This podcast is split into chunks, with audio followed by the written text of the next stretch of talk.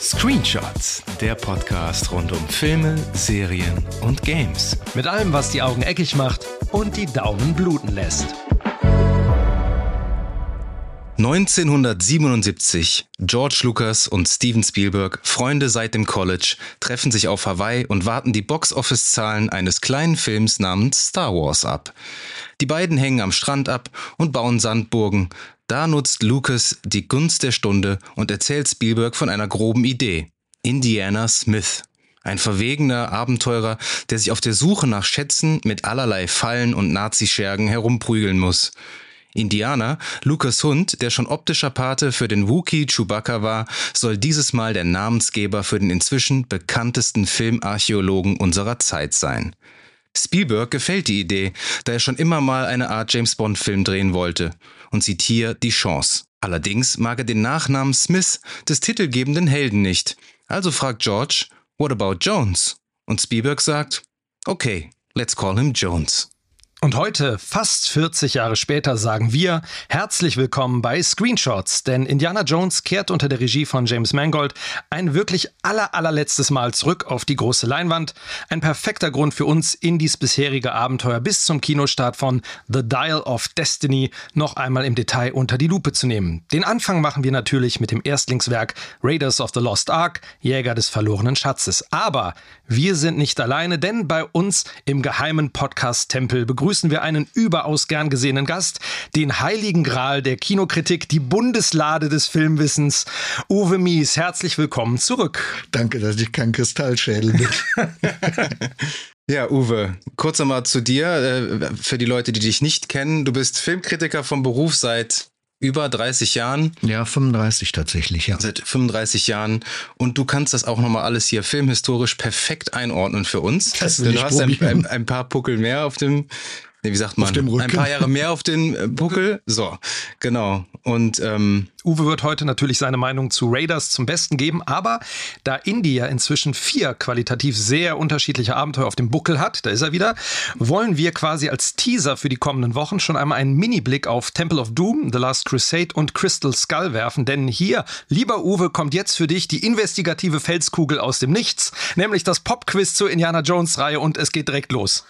Bester Indie-Sidekick. Sidekick. Der Affe, der die Dattel schluckt. Beste Leading Lady.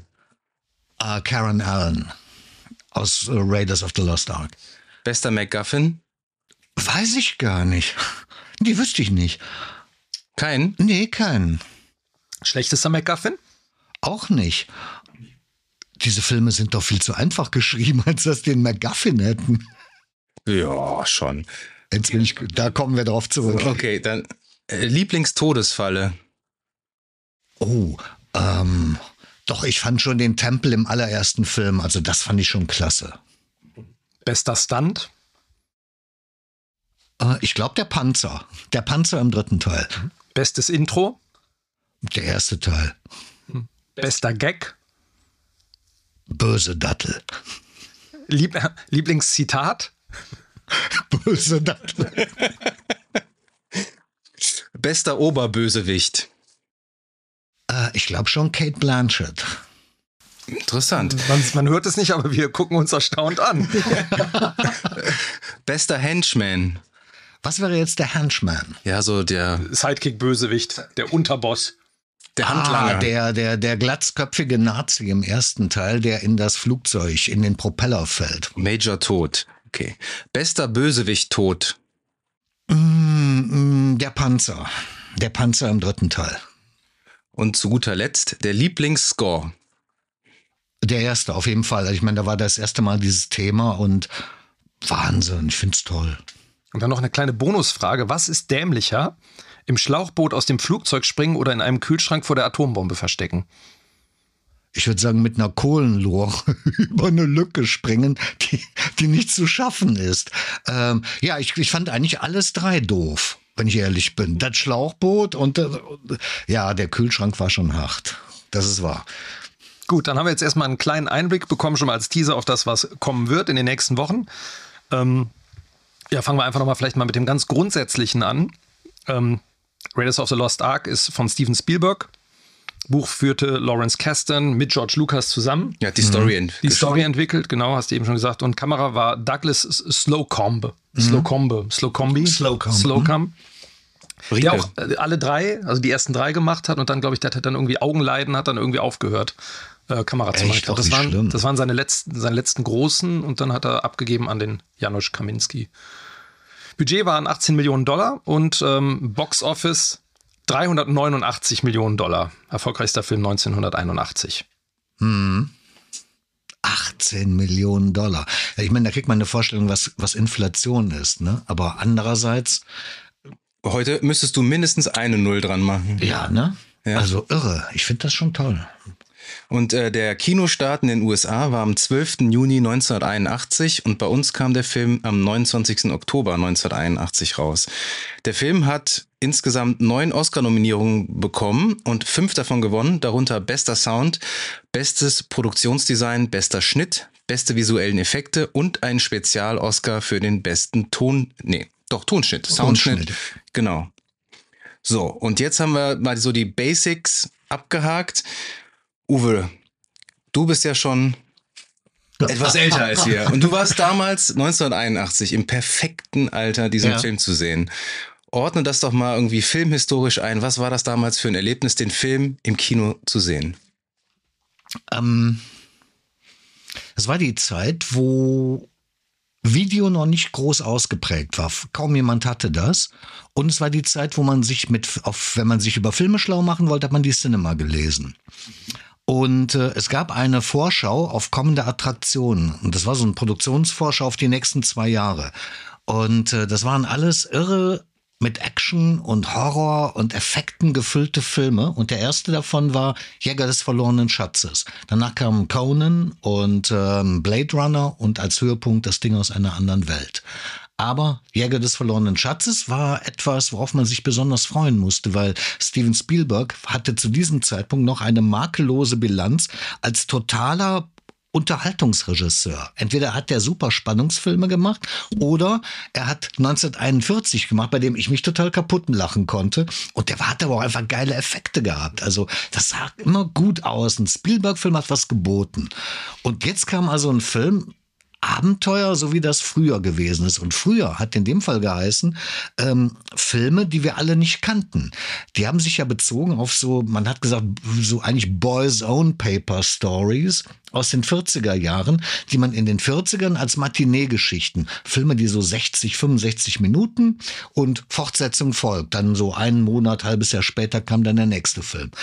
Jungle Jim, so hieß etwa so eine Filmreihe damals, die aber nie in Deutschland gelaufen ist. Also das kannte man nur aus Filmlexika und jetzt kommt also hier ein Film, okay, Spielberg, mal gucken. Und dann kommt der Film und ich habe den in Köln im Residenz gesehen. Sehr gute Tonanlage. Also das war wirklich ähm, Sechskanal, Magneton, Surround und das ist nicht weit weg von der, von der Effektaufteilung, was die heute machen. Und ich dachte, ich flieg weg. Also das war so spitze. Allein wie der anfängt mit dieser Sequenz in der Höhle. Und so, der fing mit etwas an, damit hören andere Filme noch nicht mal auf. Und, und dann kam der eigentliche Film und man, man war fast enttäuscht, als er zu Ende war. Das Einzige, was vielleicht nicht so gut war, war das Finale, weil die Trickeffekte waren zu sehr Trickeffekte, wenn die dann hinterher alle schmelzen, die Nazis.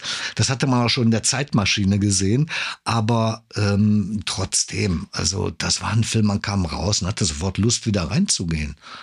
Dann habe ich den aber erst äh, ein Jahr später wieder gesehen, Kinocenter in der Schildergasse.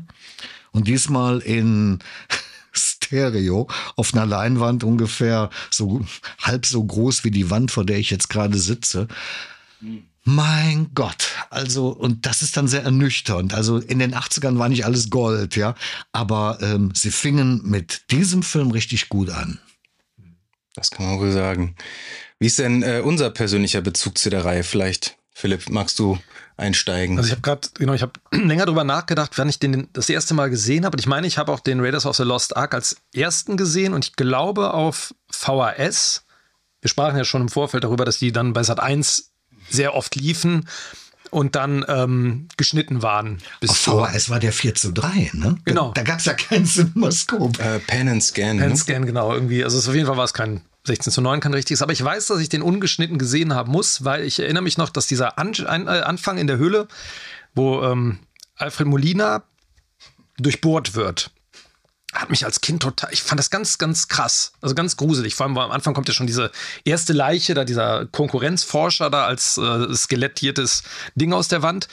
Aber wo er dann, wo Alfred Molina dann da aufgespielt ist, das hat mich direkt so, das hat mich total gepackt. Ich weiß nicht, wie alt ich war. Ich würde wahrscheinlich noch nicht mal, ich sag noch nicht mal 16, würde ich mal tippen. Der war ja ab 16. Ich glaube, ich war jünger, als ich den gesehen habe. Ich war auch deutlich jünger, als ja, ich den also gesehen habe. Deswegen, Ja, ähm, ne, aber ich weiß noch so, das erste war, und ich, und ich weiß noch ganz genau, dass ich am Anfang dachte, ist der ein Bösewicht? Ist Indiana Jones böse? So? Allein der Gedanke klingt schon danach, dass ich ein bisschen jünger war wahrscheinlich, aber die Art, wie er inszeniert ist ganz am Anfang, wie er dann aus diesem Schatten tritt, äh, tritt, der kriegt dann ja auch so einen, ähm, so einen Sound, so dum, dum, dum, so beim Rausgehen im Schatten. Der wirkt so, wirkt nicht ganz nett, wirkt so ein bisschen, ja, hat was Verschlagenes. So. Und das ist ja auch Teil der Figur letztendlich. Also, das war so, sind so meine Erinnerungen, meine ersten. Also, ich glaube, Raiders of the Lost Ark und so ein gewisses, eine Faszination, aber immer so ein Grusel, so einen sehr starken, bei eigentlich fast allen Szenen, die es so gibt. Also bei mir war das ähnlich. Ich verbinde Indiana Jones in meiner Kindheit immer mit Sat 1, weil die gefühlt immer nur Sat 1, weil Sat 1 liefen. Ich weiß aber tatsächlich nicht mehr, welchen Film ich zuerst gese- gesehen habe. Es wird wahrscheinlich auch ähm, Jäger des verlorenen Schatzes gewesen sein. Und die habe ich immer zusammen mit meinem Bruder geguckt. Und ähm, ich kann mich noch sehr gut daran erinnern, dass ich den bei meiner Oma auf dem Fernseher mit meinem Bruder gesehen habe und auch die, eben diese Szene, die du besch äh, beschrieben hast, wo wie heißt der eigentlich, Alfred Molina? Santi Santiago, nee, äh, so ähnlich, ne? Ähm, Santi- Sapino. Sapino. Ähm, Woher wisst ihr sowas? Das, das wissen andere, die es auch geschrieben haben. Sein auch Filmdebüt, ne? Von, sein sein Ja. Filmdebüt, genau. Äh, Wie der da aufgespießt wurde und ähm, man hat damals ja, äh, das war ja so also eine unterirdische Qualität, ne? Da, damals im Fernsehen. ne? Man hat nicht recht erkannt, war das, also heute in Full HD oder in 4K siehst du, das ist eine Puppe, ne? Aber ja, das hat mich auch schon, aber es hat mich auch fasziniert. Das war so, Mhm, dass so, oh, oh cool, das ist was, das ist ich weiß nicht, ob meine Eltern mir das gezeigt hätten. Deswegen glaube ich, das bei meiner Oma dann zu sehen und so. Aber der war, ich glaube, andere Sachen waren auch geschnitten. Also es gibt ja auch ähm, nachher in der Bar so einen Headshot, Mhm, ja, äh, finalen Rettungsschuss. Und äh, ich glaube zum Beispiel solche Szenen, die waren nicht drin. Aber äh, ich habe Indiana Jones äh, bis zum heutigen Tage absolut in mein Herz geschlossen. Ähm, ich habe seit 2005, deswegen, wir schicken auch noch ein Foto, äh, teilen wir bei Instagram, da habe ich meinen wunderbaren Indie-Hut an. Also seit 2005 laufe ich an Karneval regelmäßig als Indiana Jones rum. Ich glaube, das reicht äh, als, als Beweis, dass ich dieses, diese Figur liebe und dieses Franchise liebe. Ähm, ja, und irgendwann später kamen dann die anderen Teile dazu, natürlich auch auf Sat 1, aber ich, es, es hat lang gedauert, bis ich die Filme das erste Mal in wirklich guter Qualität gesehen habe.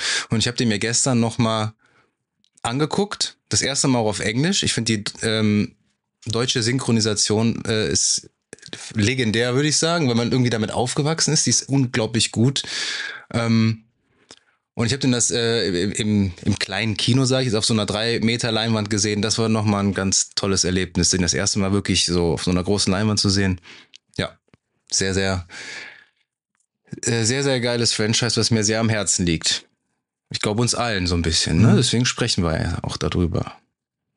So, Philipp, magst du was zur Produktionsgeschichte sagen? Oder? So, ja, wir können ja genau mal ganz kurz da einsteigen, weil du hast es ja am Anfang schon gesagt, ne, Spielberg wollte ja immer gern irgendwie James Bond inszenieren, hat nicht geklappt, deswegen kam ihm das dann, dann doch irgendwie sehr entgegen. Ähm, Lawrence Kasdan kam dann an Bord ne, und dann haben die ja innerhalb von drei Tagen einen ersten Story-Entwurf erarbeitet und ähm, Kasdan hat dann wohl auch ein bisschen mehr Leichtigkeit, ein bisschen mehr Humor in das Ursprungsdrehbuch gebracht. Und- Philipp Kaufmann war auch noch beteiligt. genau, ja, Stimmt, ja. genau. Philipp Ursprünglich, genau. ne? Und Wahnsinn. Also, Und dafür, dass das, ich meine, je mehr Drehbuchautoren, desto schlimmer ja ins, heutzutage, ne? Aber da Ja. hat's anscheinend war das die perfekte Mischung. Ähm, ne, Lukas hat dann auch dann Kerstin für das Imperium schlägt zurück vorgeschlagen. Und in dem Zusammenhang mit ähm, Star Wars war ja auch zuerst mit dem Casting, das war eine große Frage, weil Harrison Ford war ja gar nicht so der die erste Wahl hm. eigentlich, weil man sich nicht festlegen wollte auf ihn. Ne? Oder Spielberg, äh, Lucas gesagt hat. Ne? Irgendwie, Spielberg hätte ihn gern gehabt, genau, aber Lucas, Lucas, wollte nicht, dass er zu seinem Bobby De Niro wird quasi. Also das, weil Scorsese ja auch irgendwann später Robert De Niro im gefühlt jedem Film besetzt hat und der hatte ihn in American Graffiti hatte Harrison Ford schon eine kleine Rolle. Dann natürlich in Krieg der Sterne, Imperium ja. schlägt zurück. Genau, und dann gab es dann den Tom Selleck, der dann irgendwie nähere Wahl war. Den finde ich, also es gibt ja inzwischen dann auch so Deepfake-Geschichten, ne, wo du dann Tom Selleck dann drauf retuschiert siehst. Ja, mit Pornobalken. Mit Pornobalken. Wäre natürlich was anderes, aber ich finde es nicht so komplett unpassend. Der hat den anders gespielt, aber, ähm, aber der war natürlich sowieso, die Produzenten wollten ihn dann nicht freigeben. Also Magnum PI war dann wichtiger als irgend so ein. Hast du Magnum PI früher geguckt? Ich habe das nie gesehen. Hast nee, nee das ging komplett an mir vorbei. Ich habe aber um 1985 einen Abenteuerfilm mit Tom Selleck im Kino gesehen. Hm, das war so ein Abklatsch, ne? Ja, und äh, mir fällt der Titel überhaupt nicht ein. Der war aber schon so. Das ist Quat Quatermain ist das, oder? Nee, nicht Quatermain. Es war, ah, Quatermain äh, ist Quatermain war der, der aus Dornenvögel, Richard Chamberlain. Ah, okay. Und äh, Tom Selleck war in sowas, ähm, ich glaube, weiß nicht, ich glaube, der hieß High Road to China im Original. Hm, haben kann sie, sein, ja. Haben sie ihm dann so einen deutschen Titel aller Indiana Jones verpasst. Und äh, klar, der hatte jetzt nicht so ein hohes Budget, aber ich fand ihn auch so ein bisschen hüftsteif.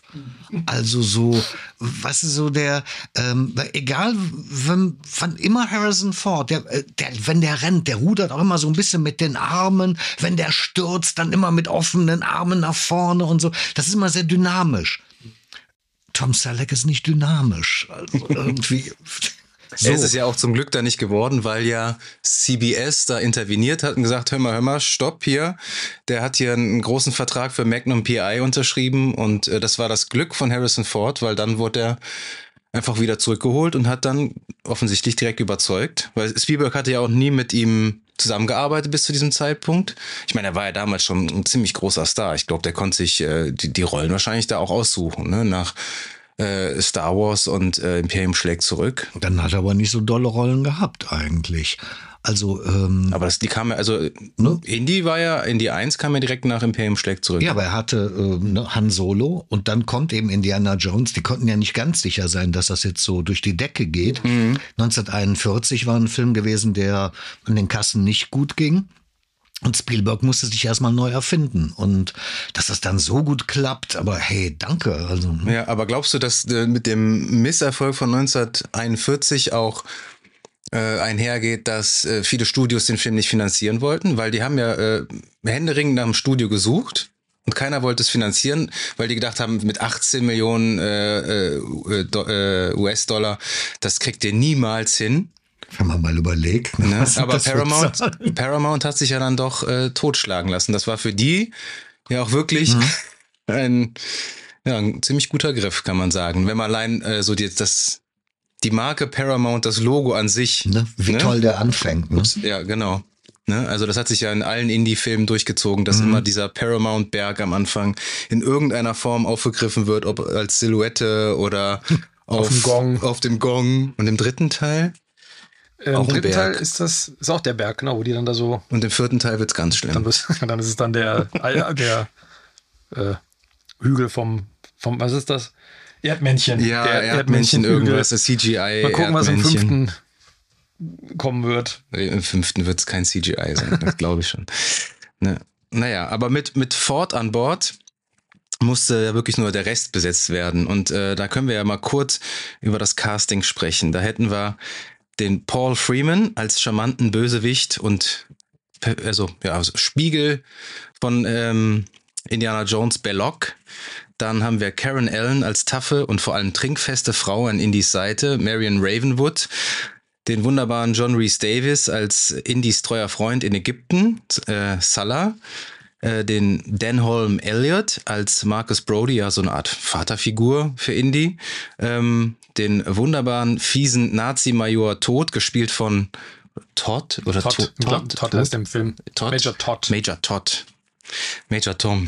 Major Tom genau. äh, gespielt von Ronald Lacey und ähm, in einer in seinem Filmdebüt Alfred Molina haben wir schon besprochen, oh. am, ganz am Anfang in, als Sapino. Sein Name wird, glaube ich, nie genannt, deswegen mussten wir den auch nachgucken. Die werden ja alle nicht. Also der Major Todd wird, glaube ich, auch, ich glaube, der wird nur im Deutschen genannt auch. Ich glaube, im Englischen wird der Name nicht gesagt. Da steht er nur im Abspann. Der übrigens, hatte ich gelesen, nochmal in der Vorbereitung, der sollte ursprünglich einen ähm, Roboterarm haben wo der, Echt? wo der so Flammenwerfer und ähm, so Waffen abschießen konnte. Das haben die dann nachher wohl, also haben die gesagt, das ist Quatsch. Dann haben sie, das ist dann aber in irgendwelchen Comics nochmal aufgegriffen worden. Da gibt es ja tausend Comics, wo dann Ja. der steht wieder auf und der und dann gibt es die Schwester von Major Todd, die Ilse Todd. Das ist, ein, es ist, es ist ein Irrsinn. Also es ist wirklich, äh, ja, und da sollte halt so, ein, so wie so ein Android so ein Arm Da haben. musste ich irgendwie an Hellboy denken. ja, genau, ja, genau. Da gibt es ja auch hier den äh, Roboter, Nazi. äh, Sturmbandführer, was ja, auch immer. Was auch immer, genau. Ja. Mit dem Gaswölkchen als Gesicht. Ja, ja genau. Aber das ist vom, vom, vom Cast her, also John Reese Davis, gut, den ähm, hat man dann den, als Gimli dann beim äh, Herr der Ringe, 20 Jahre später. 20 Jahre später noch. Der hat sich irgendwie gut gehalten, finde ich. So. Ähm, aber hast du die anderen Alfred Molina jetzt mal, mal außen vor auf dem Denham, Schirm? Denham Elliott kannte man, weil der, der war ja schon lange dabei. Ähm, ein Eng, äh, wie sagt man so, ein englischer Character Actor. Immer in Nebenrollen, garantiert nie vorne, aber immer sehr souverän, meist in Butler-Rollen. Und so hier ist es ja fast ganz ähnlich. Ne? Ja, ja. Die anderen sagten mir auch alle nichts. Karen Allen aber. Nee, bis dahin kannte ich die nicht. Es gab doch diesen Film mit ähm, John Belushi, wie hieß der?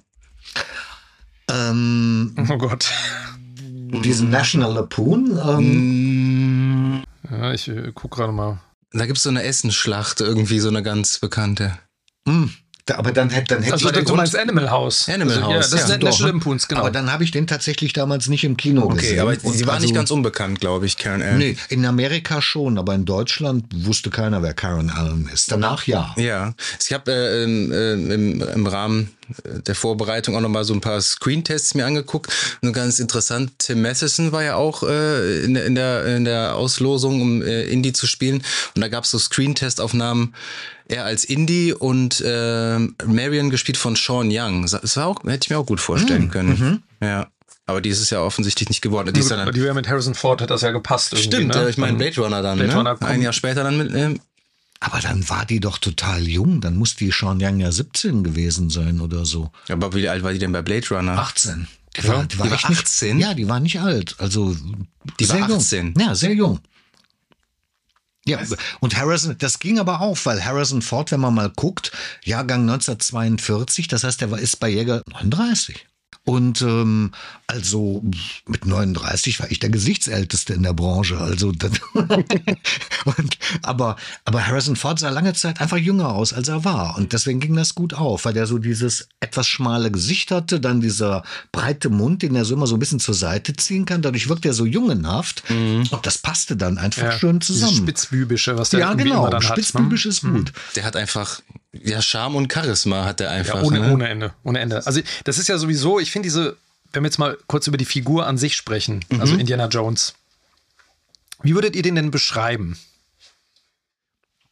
Ich zitiere mal die Frau, die früher beim Kölner Stadtanzeiger Kritiken schrieb und die sprach von Indiana Jones als dem Mann mit der begnadeten Physis.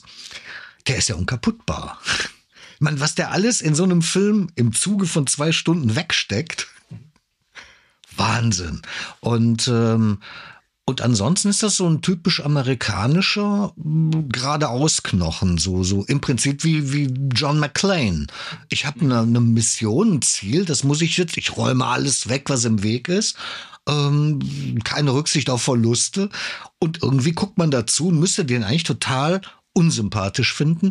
Man ist aber total begeistert und auf seiner Seite. Das ist vielleicht der Kniff, wie man das in so eine Geschichte dann einfach gut erzählen kann. Aber warum sollte man den unsympathisch finden? Das ist ja ein Klauer, der greift ja einfach irgendwas ab. Und Nein, äh, der gibt es doch dem, will es doch immer dem Museum zurückgeben. Also das, so habe ich das immer verstanden. Ja, aber er macht es natürlich schon irgendwie auf eine, eine gewisse Art, die irgendwie Nicht ganz nicht koscher ganz ist. koscher ist. Ne? Also Ja, der Zweck heiligt die Mittel dann vielleicht bei Ja, ihm. sehr schön, Aber ja. was ich, das, das finde ich halt so brillant an der, an der allerersten Szene oder sagen wir mal den ersten, sagen wir 10, 15 Minuten des Films. Man denkt ja am Anfang, wie ich auch schon sagte, er kommt dann aus dem Schatten und der ist so ein, der ist so ein Macher, der, der weiß genau, was er tut. Der, der haut dann dem, ähm, seinem, hier dem Alfred Molina die Spinnen so vom Rücken, so Ja, ganz so locker. lässig, ne? ne? Lässig, weiß dann, dann hat er dann das Golden Idol und er weiß genau, okay, ich muss das austarieren. Er kennt, er weiß, da sind Fallen auf dem Boden. Und dann, ab dem Moment aber, wo dann dieser Sack einsackt ja. und die Höhle zusammenbricht, geht das bei ihm ja total den Bach runter. Also er, der verliert ja, also er rennt dann ja durch und fällt dann da runter und dann hängt er sich an dieser Wurzel fest, die dann mit ihm so immer weiter runterrutscht und er schmeißt dem anderen das, das goldene Ding zu und lässt und weiß eigentlich und lässt sich von ihm quasi das Ding stehlen. Und ich, das Tolle finde ich an dieser Figur ist, dass er halt auch selber die Kontrolle ganz oft verliert einfach und dann so plötzlich und dann irgendwie aus diesem Scheiß wieder sich so raus rausklamüsern muss und ähm, einfach auch Sachen oft nicht gelingen oder durch Zufall dann irgendwas anderes wieder klappt. Ja, das so. macht den ja auch irgendwie so greifbar, genau. ne? weil er so geerdet wirkt, weil der halt, weil der halt auf die, auf die Omme kriegt, weil der angeschossen wird, weil der verletzlich wirkt ja. und weil der halt eben nicht wie James Bond so ein dem siehst du das auch an, dass er, dass er, dass er äh, Trachprügel kriegt. James Bond, da er, ich weiß nicht, ich habe jetzt nicht alle Bond-Filme gesehen, aber da, da, da sitzt, saß die Frisur danach noch. Also, ne? also bis Daniel Craig quasi. Daniel die, Craig hat, ja. Auch Pierce Brosnan, der hat auch mal sowas aus dem Maul, da waren die Haare verrutscht. Ja, die Haare aber mit drei Wettertaft. Ja, Daniel Craig war dann wenigstens so, und das ist Harrison Ford ja auch als Indiana Jones, verschwitzt, blutig, die Haare, und das yeah. die schwitzen ja alle so geil in den Filmen immer. Yeah. Ne, Im Dschungel, auch Alfred Molina mal wieder, der hat ja mal dieses Schweiß Schweißränder an den ja. Unterhemden und so. Wo wir schon bei Indiana Jones sind, wir müssen, können ja auch mal äh, auf die Figur, auf das Kostüm eingehen. Ne? Das ist ja auch ganz oh ja. wichtig. Wie man mit so ja, mit so einfachen Mitteln so eine ikonische Figur schaffen kann. Ich meine, im Endeffekt hat er einen Fedora auf, einen alten, eine Lederjacke, dann äh, ein beiges Hemd, eine Peitsche, eine Pistole, Pistole, Revolver, eine Umhängetasche und eine, so eine so eine so eine Schlabberbutz die man damals getragen hat. Mhm. Im dritten Teil hat er noch eine Krawatte an, glaube ich, ne? Da hat er irgendwie, der hat, der hat immer so eine Krawatte an. Im dritten. Ja, das spielt aber auch in Europa, ne? Da, ja, da muss, man, man, dann so ein bisschen. mit Krawatte rumrennen. Ja, aber allein durch die, durch die Wahl, wie der inszeniert wird in dem Film, durch die Silhouetten und so, ne? Mhm. Also wenn der das erste Mal bei der Marion in der Bar ist in Nepal, siehst du ja nur seine Silhouette an der Wand. Und äh, der hat da schon mit dem Film eine Ikone geschaffen. Also das ist schon, schon beachtlich. Und vor allen Dingen, wenn du dir das Kostüm anguckst, das ist ja nicht aalglatt, das ist ja total gerockt.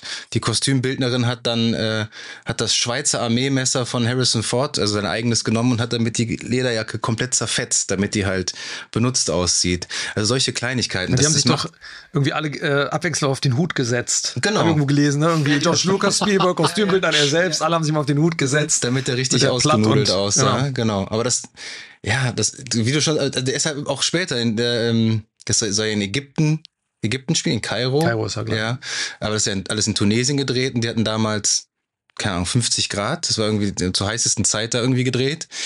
Und äh, ja, die sind ja wirklich nur am Ölen, ne? Nur am Ölen, ne? Also, aber das macht es halt irgendwie auch so, ja, aber es ist auch so eine seltsame, eigentlich eine seltsame Kleiderwahl, ne? Im Dschungel, also hast du dann diese specki, also eine Lederjacke ja, ja, ja. an hast, so, einen, so einen speckigen, dicken Hut und nicht irgendwie eine. Macht eigentlich keinen Sinn. Macht ne? keinen Sinn. Doch. Nee. Da, da könnte auch mal eine Schlange zufassen, aber die kommt nicht durch das Leder Gut, durch. Gut, das stimmt allerdings. Genau. In dem Fall, in dem Fall passt das. Oder aber wenn man das Fallen. jetzt mal so. Ich, ich habe jetzt zum Beispiel den Jurassic. Jurassic. Nee. Jurassic World heißen die? Ja, ne? Die neuen. Die neuen, ja. Mhm. Genau, da habe ich nur den ersten gesehen. Und Chris Pratt ist, es wäre jetzt, ähm, der wäre mir jetzt am ehesten so als geistiger Nachfolger irgendwie für Indie irgendwie hätte ich den vom geistigen Auge, sage ich mal. Aber die Filme, so wie die Filme da inszeniert sind, da ist irgendwie nichts, das ist wirklich alles so clean. Ich habe danach die anderen beiden schon geskippt, weil mir der erste schon nicht mehr gefallen hat.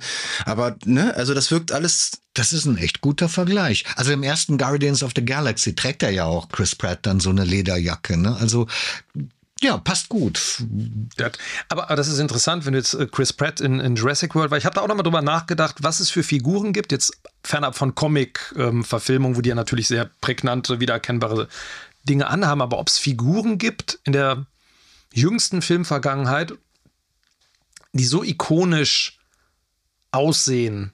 Also wenn jetzt hier, mm. ich meine, ich dachte dann an Jurassic Park, hier den Alan Grant, der so ein bisschen so Indiana Jones Art, mit der diesen, also den erkennt man natürlich, sobald du jemanden blaues Jeanshemd, diesen roten Binder und yeah. Hut, den erkennst du wieder. Aber gibt es solche ikonischen Figuren, so vom Look?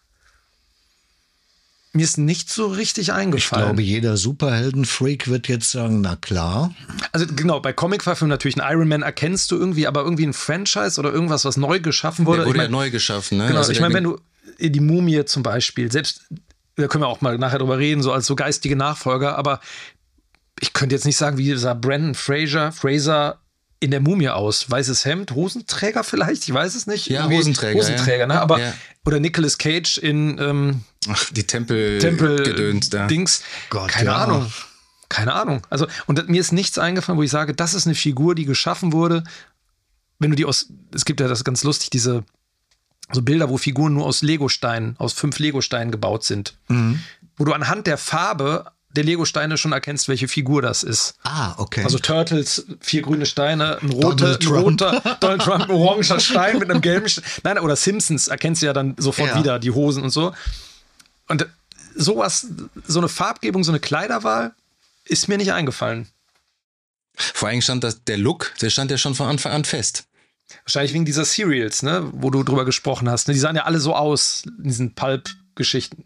Ja, aber das, das Coole ist ja auch, das spielt in den 30er Jahren und also 40 Jahre, 45 Jahre vorher. Und äh, dann kannst du ja irgendwas ausdenken. Ne, so äh, kannst du auch immer sagen, aber in den alten Filmen war das ja auch schon so. Und so sahen eben Abenteurer aus. Ja, also wenn man so alte Filme mit, keine Ahnung, Stuart Granger, so grünes Feuer oder so, ja, wir sind in den Dschungeln von Südamerika, dann tragen die auch so Klamotten und vo vollkommen normal. Ähm, und es wahrscheinlich, es sieht ja auch einfach gut aus. Und nebenbei kann das, wie man ja jetzt weiß, kann man das ja auch sehr gut nachtragen hinterher. Aber das ähm, hat in mir als Kind halt auch ähm, dieser Beruf Archäologe, ne, total schmackhaft und interessant gemacht. Also der hat mir das erste Mal auch so diese diese Mythologie irgendwie äh, so, also interessiert mich bis bis bis dato irgendwie jetzt so die alten Ägypter oder so, was, was, auch immer. Aber ich fand's halt interessant.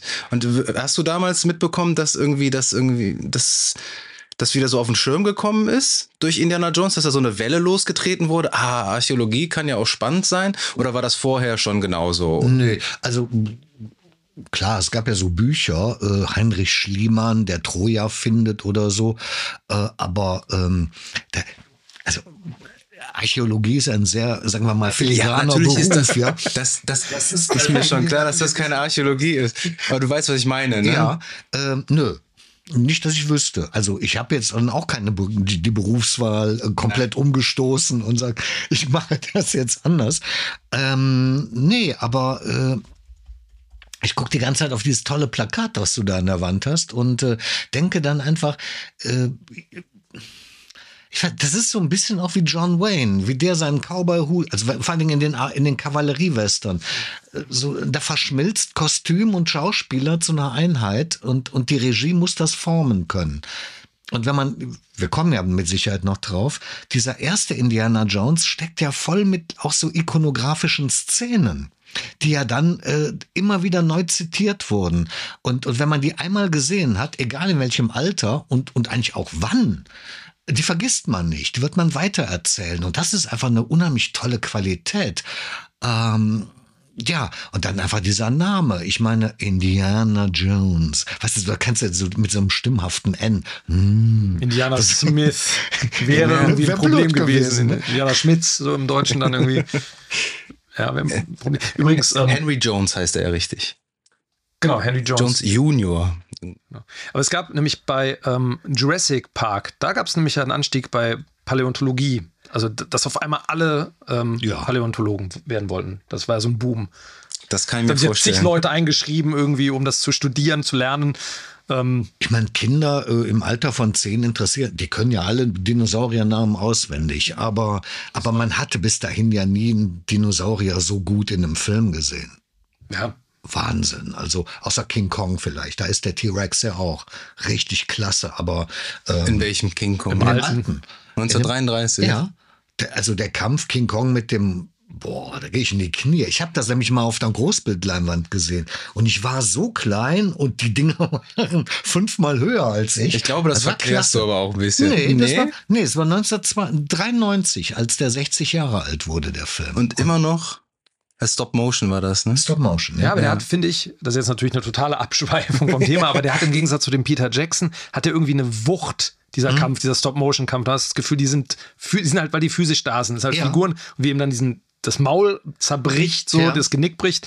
Und bei Peter Jackson hast du dann diese drei T-Rexe, die dann sich mal. Wobei ich den kommen im Kino und- damals auch recht fett Oh, fand. ich fand den.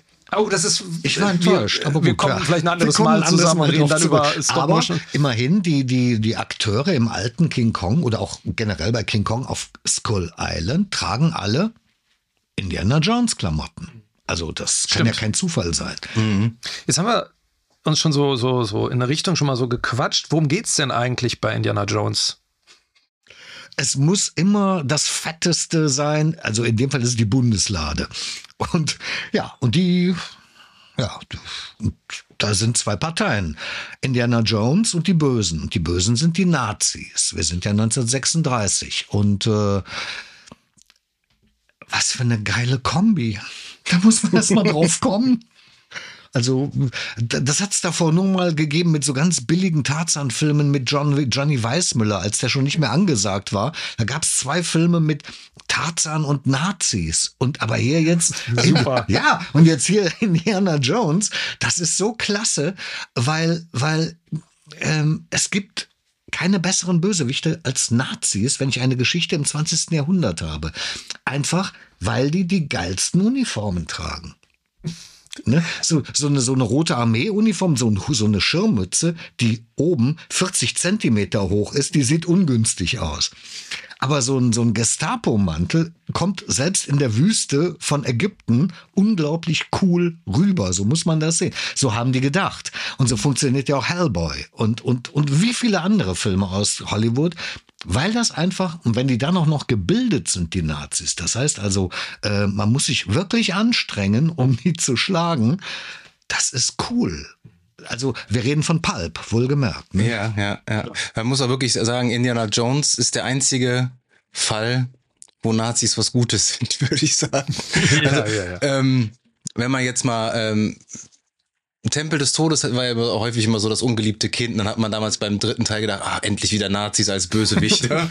ne? Ja, ja, ja. Und jetzt haben wir ja auch im, im fünften Teil auch wieder Nazis. Ne? Also Mats Ja. Mikkelsen spielt ja, glaube ich, so einen Nazi-Wissenschaftler.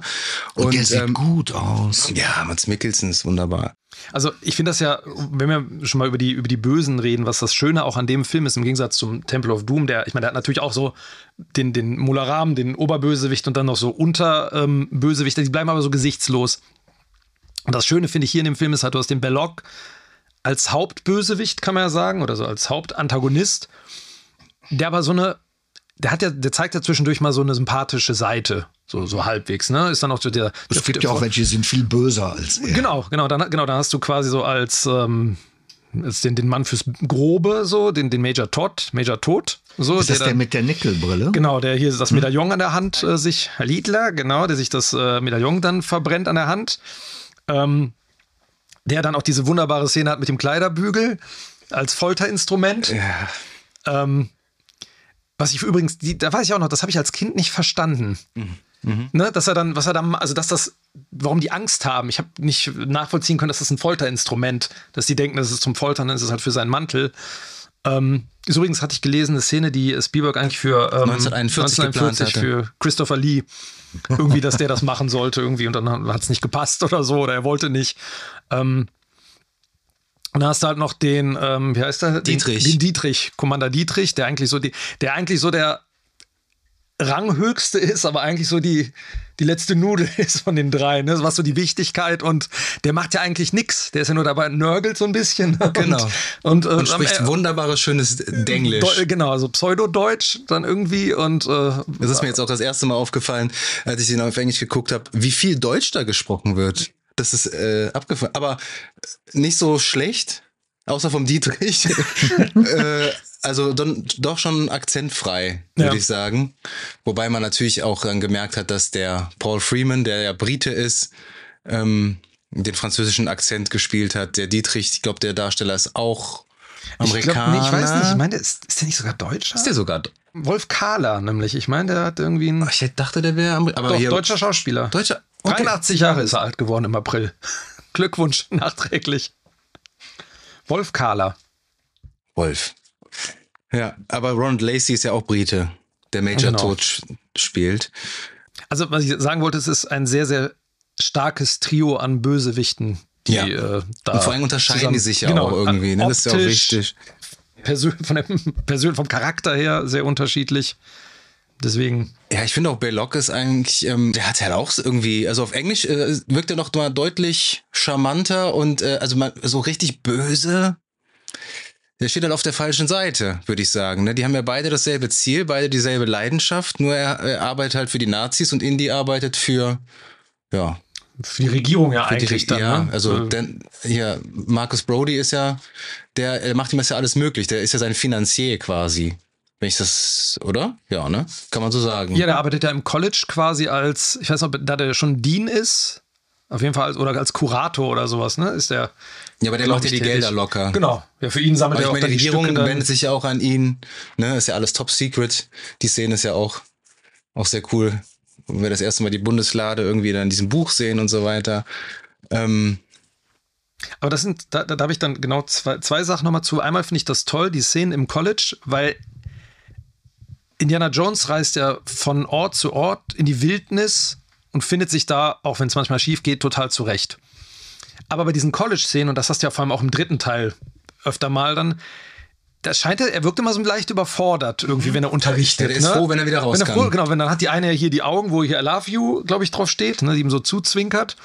Und das äh, macht den ja irgendwie, kann er, kommt er nicht mit klar, so richtig. Ist er so, äh, und ähm, das finde ich ganz schön, dass er, das ist so ein bisschen wie so Superman eigentlich. Also das ist so seine Clark Kent, Clark ja, Kent ja. Identität. Also eigentlich ist er Indiana Jones, aber der, Stimmt, ja. der College-Professor, den zieht er sich so, so an. Das ist wie ein Kostüm, eigentlich ist das das Kostüm für ihn. Ja. Es kann natürlich auch sein, einfach ein guter Kniff, ähm, indem man natürlich dann nicht sofort auf jeden Flirtversuch reinfällt oder, oder sich das zunutze macht, äh, wird er natürlich dann auch für Jungs einfach ein viel bessere, besserer Held zum Andocken. Ja, also da geht dann insofern keine sexuelle Bedrohung von dem Indiana Jones aus äh, und auch kein sexueller Druck. Ja, so von wegen, also James Bond ist man ja immer direkt so in, mein Gott, wie soll ich das denn jemals mal, ja, ähm, so. Und ähm, ich denke mal, ähm, auch später dann, wenn er, wenn er auf die Karen Allen trifft, ja, und, und dann, wenn sie dich das erste Mal küssen, ja, es ist ja erstmal so, mein Gott, Indy, was tut dir eigentlich nicht weh? Und dann zeigt er auf seine Lippen und dann küssen sie Stimmt, sich. ja, au, au. Und äh, das, äh, das ist ja dann auch, sie ist ja weniger so ein Sexsymbol oder sowas, sie ist ein Kumpel. Ja, und ähm, insofern, also das Sexuelle ist in diesem, dem ersten Film zumindest, finde ich, äh, so weit zurückgenommen, dass der eigentlich fast für jede Altersgruppe gut zu gucken ist. Also da wird keiner irgendwie jetzt herausgefordert. Ist natürlich sehr amerikanisch. Das ist ganz interessant, weil der Spielberg wollte eher wirklich so einen Playboy haben. Ah. Also der wollte Indiana Jones eher als, Bond Play halt, als ne? Bond halt haben. Und George Lucas hat ihn da so ein bisschen gezügelt. Es gibt so ein paar äh, Deleted Scenes zum Beispiel, wo er mit äh, Marcus Brody bei sich zu Hause im Haus ist. Da läuft er in so einem, er ist zuerst in so einem, ja, was ist das, Bademantel? Nee. Ja, kann sein, dass er da Aber er läuft so ein bisschen locker gekleidet rum. Und äh, weil er vorher äh, eine Studentin, er hat äh, ähm, Studentin bei sich zu Hause. Ne, also wird die da wahrscheinlich verräumt haben.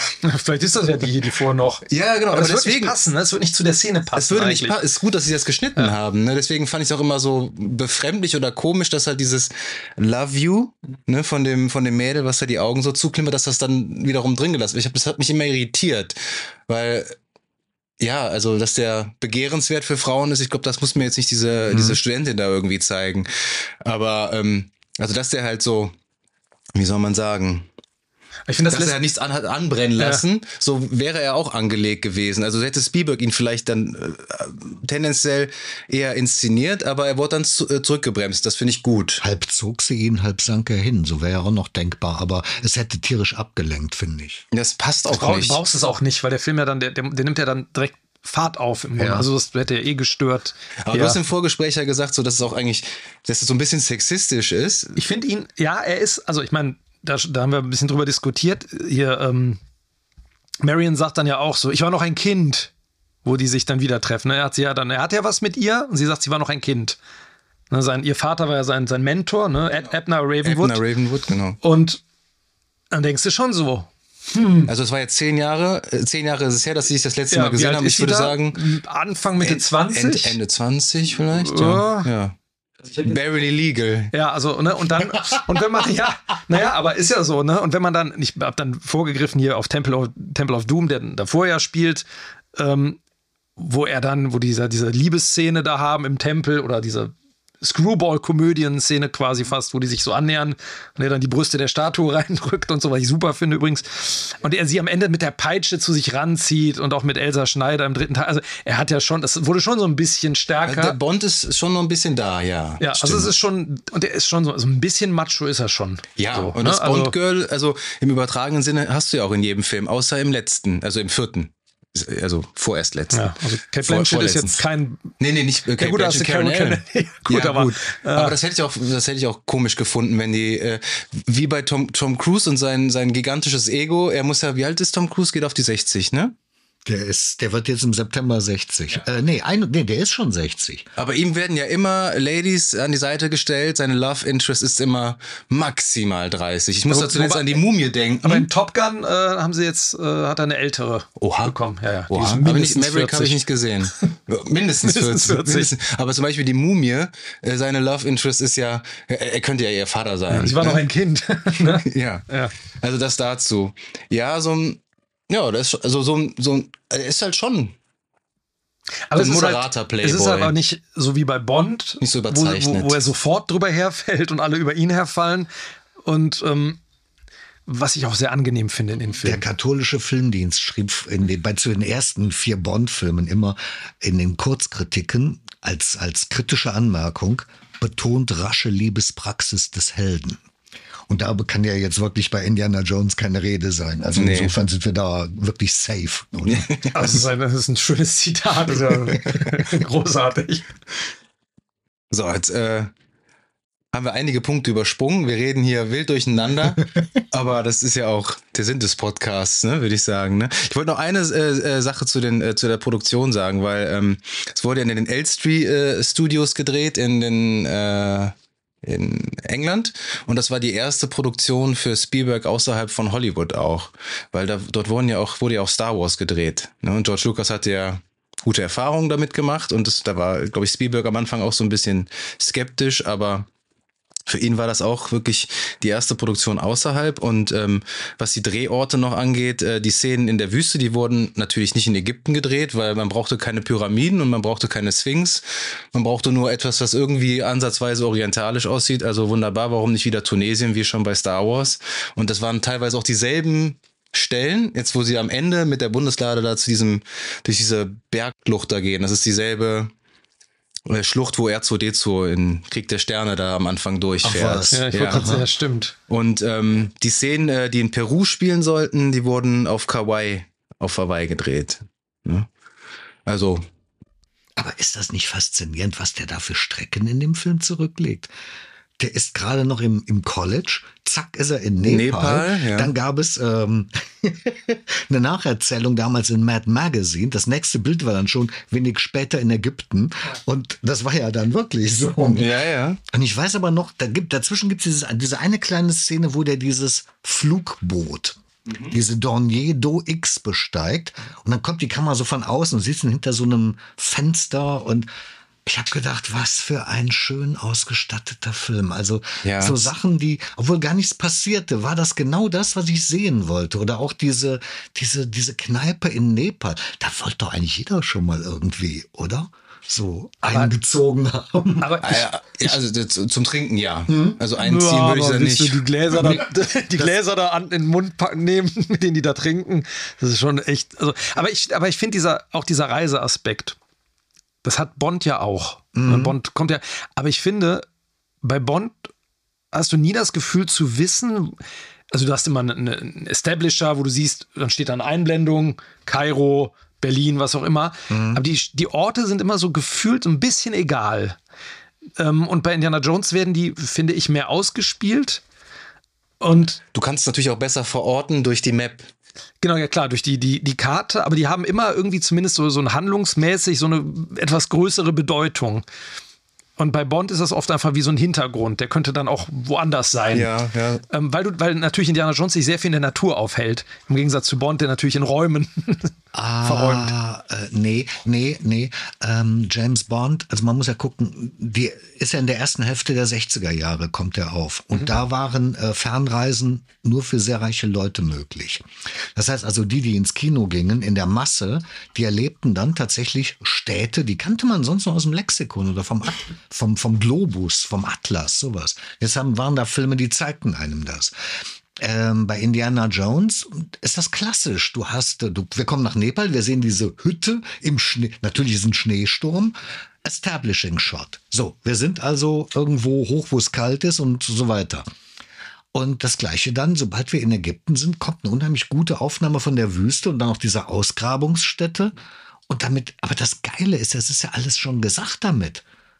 Das ist total ähm, ökonomisches Filmerzählen und Film zeigen. Sowas finde ich großartig. Das ist ein guter Stichpunkt, weil äh, ökonomisches, also Spielberg war ja sehr ökonomisch da. Er hat ja den Film wirklich richtig schnell abgedreht. Der war sogar under schedule, glaube ich. Ja, also er hat auch wirklich wenig, wenig Takes gemacht. Irre. Äh, weil er wirklich den, den, den Dreh wirklich so richtig durchgeprügelt hat. Er wollte den Film halt auch so quick and dirty, hat er gesagt. Also das sollte der Film ja auch sein, ne? Also das, ähm, deswegen passt das. Wenn man das jetzt mit Jaws beispielsweise vergleicht, sein erster großer Blockbuster, der ja eine äh, ganz schlimme Produktionsgeschichte hat, ne? Und äh, er seitdem nie wieder, glaube ich, auf dem Wasser drehen wollte, verständlicherweise. Also ökonomisch war der da auf jeden Fall schon. Also da hat er alles schnell durchgeboxt. Da kommen wir doch mal zu Dirty. Also, ähm, es, ich fand den Film, als ich den damals das erste Mal sah, fast schon zu gewalttätig. Also ähm, es gibt Filme, die bedingen Gewalt, so, so Sam Peckinpah, ja, da geht's ja dann um Leute, die nur mit, täglich mit Gewalt zu tun haben. Und ähm, aber hier dieser Indiana Jones, der äh, trifft ja auf Leute, die zwar sehr fies sind, aber ähm, zum Beispiel diese wilde LKW-Fahrt, wo die sich dann prügeln. Das ist ja irre choreografiert, das ist richtig toll.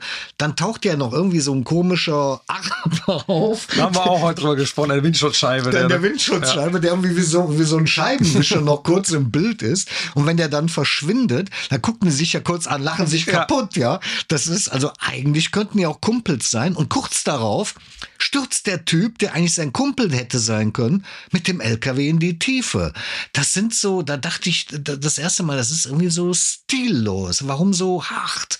Und das dann entsprechend mit diesem, mit diesem äh, Afrika-Korb, der Typ mit der Glatze und dem Schnauzbart, der kommt ja aus diesem Zelt, äh, haut dem erstmal einen vor die Glocke mitten ins Gesicht und dann kriegt er ja so weiche Knie und kippt erstmal um, äh, wie wahrscheinlich jeder von uns. Und dann wird der da in diesen, ich weiß nicht, Also Rotor. so fies wollte ich das nicht sehen, wenn ich ehrlich bin. Man sieht's ja nicht. Aber es spritzt auf jeden Fall ja, Gekröse an, an die Scheibe. ne, Das ist- so das. Der Film ist ab zwölf heute. und Das Ab ist heute. krass. Ich finde es auch, ne? ich fand's auch, ich find's auch kriminell. Also, also äh, der, der ist das. Der, du musst ja mal überlegen, äh, wenn wir jetzt noch mal kurz äh, vorpreschen, der war ja damals in den USA, war der rated PG. Und für äh, Tempel des Todes wurde ja ein neues Rating eingeführt, PG-13. Und Tempel des Todes ist halt wirklich ordentlich brutal. Äh, das, glaube ich, ist immer noch ab Nee, das, die Box ist, glaube ich, ab 12 jetzt inzwischen. Ich glaube, der ist ab 12. Ei, ei, muss man ei, sich mal vorstellen. Muss man sich ne? mal vor, also ja, also da ist die FSK dann doch äh, etwas Ja, glimpflicher geworden. heute sind hart im Nehmen, zieht euch warm an. Ja, Also, das stimmt. ja. Aber ich finde schon, also ich finde, ich glaube, ich glaube, heute einem Zwölfjährigen kannst du den nicht mehr unterm Ofen hervorlocken mit so einem Film. Der guckt sich den an, denkt sich, pff, was ich schon alles im Internet gesehen habe, so ungefähr, oder was mir irgendwie die Jungs bei. Aber ich glaube, so, also wir waren noch gerade, Philipp und ich waren noch in so einem Alter, weil wir haben den ja in den 90ern das erste Mal, würde ich sagen, geguckt, ne? Äh, wo man schon dachte so, wow, das ist aber schon heftig. Das ist schon brutal. Weil, also ich habe halt nie so brutale Filme in meiner Jugend geguckt. Also ich denke, ähm, es, es macht einfach was aus, ähm, wenn, wenn wir jetzt mal, weil, weil wir es eben so hatten, Marvel-Filme oder DC, ja, ähm, da sterben die Leute immer so komisch keimfrei. Geheimfrei. Ja, das ist gut, das ist gut beschrieben, ja. Ne, so, also auch in, in so einer ähm, Massenszene oder so, also diese ganzen Kollateralschäden, das ist immer sehr unblutig und ähm, da stürzt ein Haus ein und keinen kümmert, dass da jetzt 2000 Leute drin sind. Ähm, bei Indiana Jones äh, ist die, äh, verdichtet sich die Szene und bevor es in den Abgrund geht, so wie früher in den 50er Jahren, dann kommt nochmal die Nahaufnahme von dem Mann am Steuer und der nimmt die Hände. Wow! ja, so. Und aber in dem Moment wird er natürlich dann sehr menschlich, ne? weil der eben Angst hat und äh, der will gar nicht sterben. Muss er aber. Weil Umschnitt und jetzt siehst du, wie der LKW darunter knallt. Und, ähm, und das äh, bringt so eine kleine emotionale Kraft in so einen Moment rein, so eine Szene. Und das ist heute ja komplett weg. Es hat ja nie, es stirbt ja niemand mehr mit Schmerzen oder mit Angst oder so. Die sterben immer so in Action. Ja, genau so wie in Indiana Jones 4. Ah, guter Punkt, ja. Also dieses alleine das, wo du eben gesagt hast mit dem Dirty, ne, die haben ja dann früher dann diese Scripts benutzt, wo dann halt echtes Blut aus Blutpaketen mhm. spritzt, kein CGI-Blut. Und genau Indiana Jones 4, da werden wir dann irgendwann dazu kommen, wenn wir darüber sprechen. Es gibt ja keinen, da gibt es keinen Tod, also es stirbt, also es sterben natürlich welche, aber es gibt keinen Tod, den man so als unangemessen äh, beschreiben würde. Also es ist jetzt im ersten meinst du? Im vierten. Im vierten. Also Im vierten da selbst ein Affe, selbst also Kate Blanchett darf noch nicht mal einen Affen von einem Hügel schmeißen. Der hält sich noch an der Wurzel fest. wo du also du hast gar keine Fallhöhe mehr und ich finde ich habe das Gefühl, also ich finde die Tode im ersten Teil, die sind auch so ein bisschen zynisch. Also es hat irgendwas Zynisches zwischendurch. Also, und ikonisch. Und Iko ja, und eigentlich. Und natürlich auch unverhohlen rassistisch. Also ich ja, gut. wir kommen natürlich jetzt zu der Szene, die der Araber, der diesen, diesen Säbel da schwingt und der kann das total gut. Und da wissen alle genau, in einem Zweikampf, in einem Nahkampf hätte Indiana Jones keine Chance. Das ist, er macht das, das, was eigentlich jeder vernünftige Mann tut. Aber das war so, das war eine der Szenen, ist auch wirklich eine meiner absoluten Lieblingsszenen, ähm, wo, wo ich gesagt habe, okay, ich, ich liebe diesen Film. Einfach, weil Harrison Ford hat auch irgend, äh, in den Behind the Scenes, die ich nochmal gesehen habe, gesagt, darf ich, warum, warum benutze ich denn nicht meinen Revolver? Ja, die kommen jetzt so schnell auf dich zu und die, du musst dich halt direkt mit dem prügeln. Ne? Und jeder normale Mensch würde wahrscheinlich auch denken, so, ja, was hampelst du da rum mit deinem Krummsäbel? Ich kann dich jetzt einfach über den Haufen, ich habe keinen Bock auf äh, sowas. Ja, ne? genau. Ne? Aber die Entstehungsgeschichte, ne, die, die ist ja auch sehr witzig, wie es dazu kam. Die Szene war ja ganz anders geplant. Ach. Ah, wusstest du es nicht? Nein. Nein?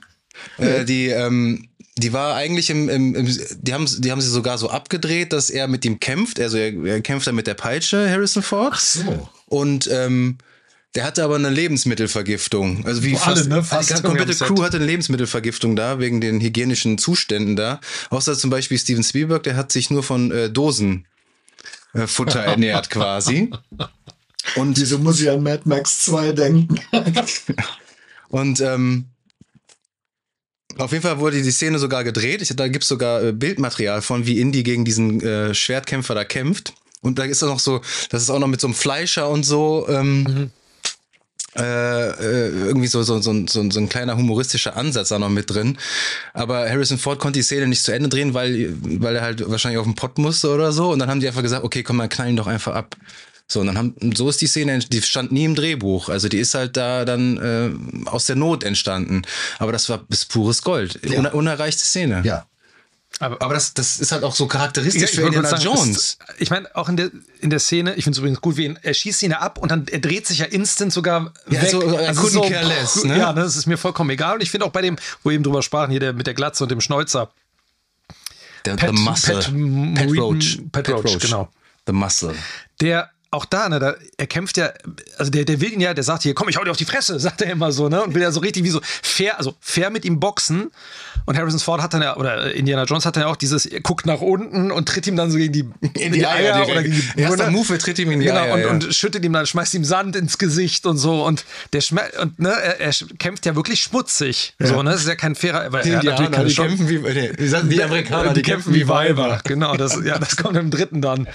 Ähm, und das ist halt, aber das ist halt so toll, weil wie John McLean, also er nutzt halt das, was ihm zur Verfügung steht, mhm. um, um das zu machen. Und was halt auch toll ist, und das hast du auch in Filmen echt selten, wie, wie ähm, ähm, äh, hier Ravenwood, wie heißt es, Marion, dann in diesem Geschütz von dem, von dem Flugzeug einfach so die, die Soldaten, die da so halbwegs unbeteiligt da langfahren, dann halt einfach so zehn Soldaten so wegballert. In so einer nebenbei Brutalität. So, ja. das ist einfach, das passiert einfach. Das passiert die ganze Zeit im Film. Wir einfach Leute so nebenher, auch diese Fahrt dann mit dem, mit dem LKW, ne, dann wird der eine wird überfahren, vier Stück fallen, die, wie du eben gesagt hast, die Stimmt, Klippe richtig, ich glaub, ja. Genau, der wird überfahren, mit dem er sich da prügelt. Der hängt ja dann noch und dann, da, ne, genau, an dem Kühlergrill, genau. dann gibt und dann, das so nach. Ja, aber das ist auch so ein bisschen Slapstick-Charakter, wie so, uh, dann ja, so, so gefahren wird. Mit so einem Geräusch. Aber ich meine, aber wie du schon gesagt hast, ne, der, der kämpft, auch der kämpft ja halbwegs ehrenhaft mit ihm. Also es ist ja noch nicht mal, dass die irgendwelche Tricks haben, sondern es ist halt ein normaler Soldat. Mhm. Der hat Pech. So, der hat halt Pech. Ja, genau. Ne? Mhm. Und das ist halt so oft in diesem Film. Aber ja, das ist das, was diesen Charakter, was mich immer fasziniert hat. Ist Aber halt das steigert natürlich auch dann die Erwartungshaltung. Wenn die schon so fies sterben, was wird dann erst mit den Schurken passieren? Ja, ja das ist ja toll. Ne? Ist ja nochmal Next Level, wie die dann äh, das Zeitliche segnen. Ne? Aber das, das ist ein, vielleicht ein ganz guter Übergang, weil du hast gesagt, als du es damals im Kino gesehen hast, mhm. hattest du so, ah, die Effekte sind irgendwie Effekte. Also hast, hast du das so empfunden, dass, dass man ich, ich, weiß noch, ich erinnere mich, als ich das erste Mal diese Szene gesehen habe, wo der, gerade Major Todd ist ja, das ist ja so total ikonisch, dieses Wegschmelzen vom Gesicht.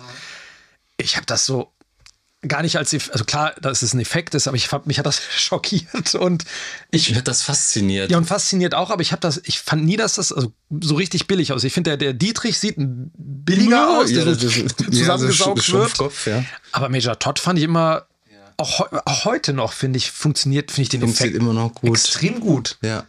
Der einzige, der nicht gut funktioniert, ist der explodierende Kopf von Belloc.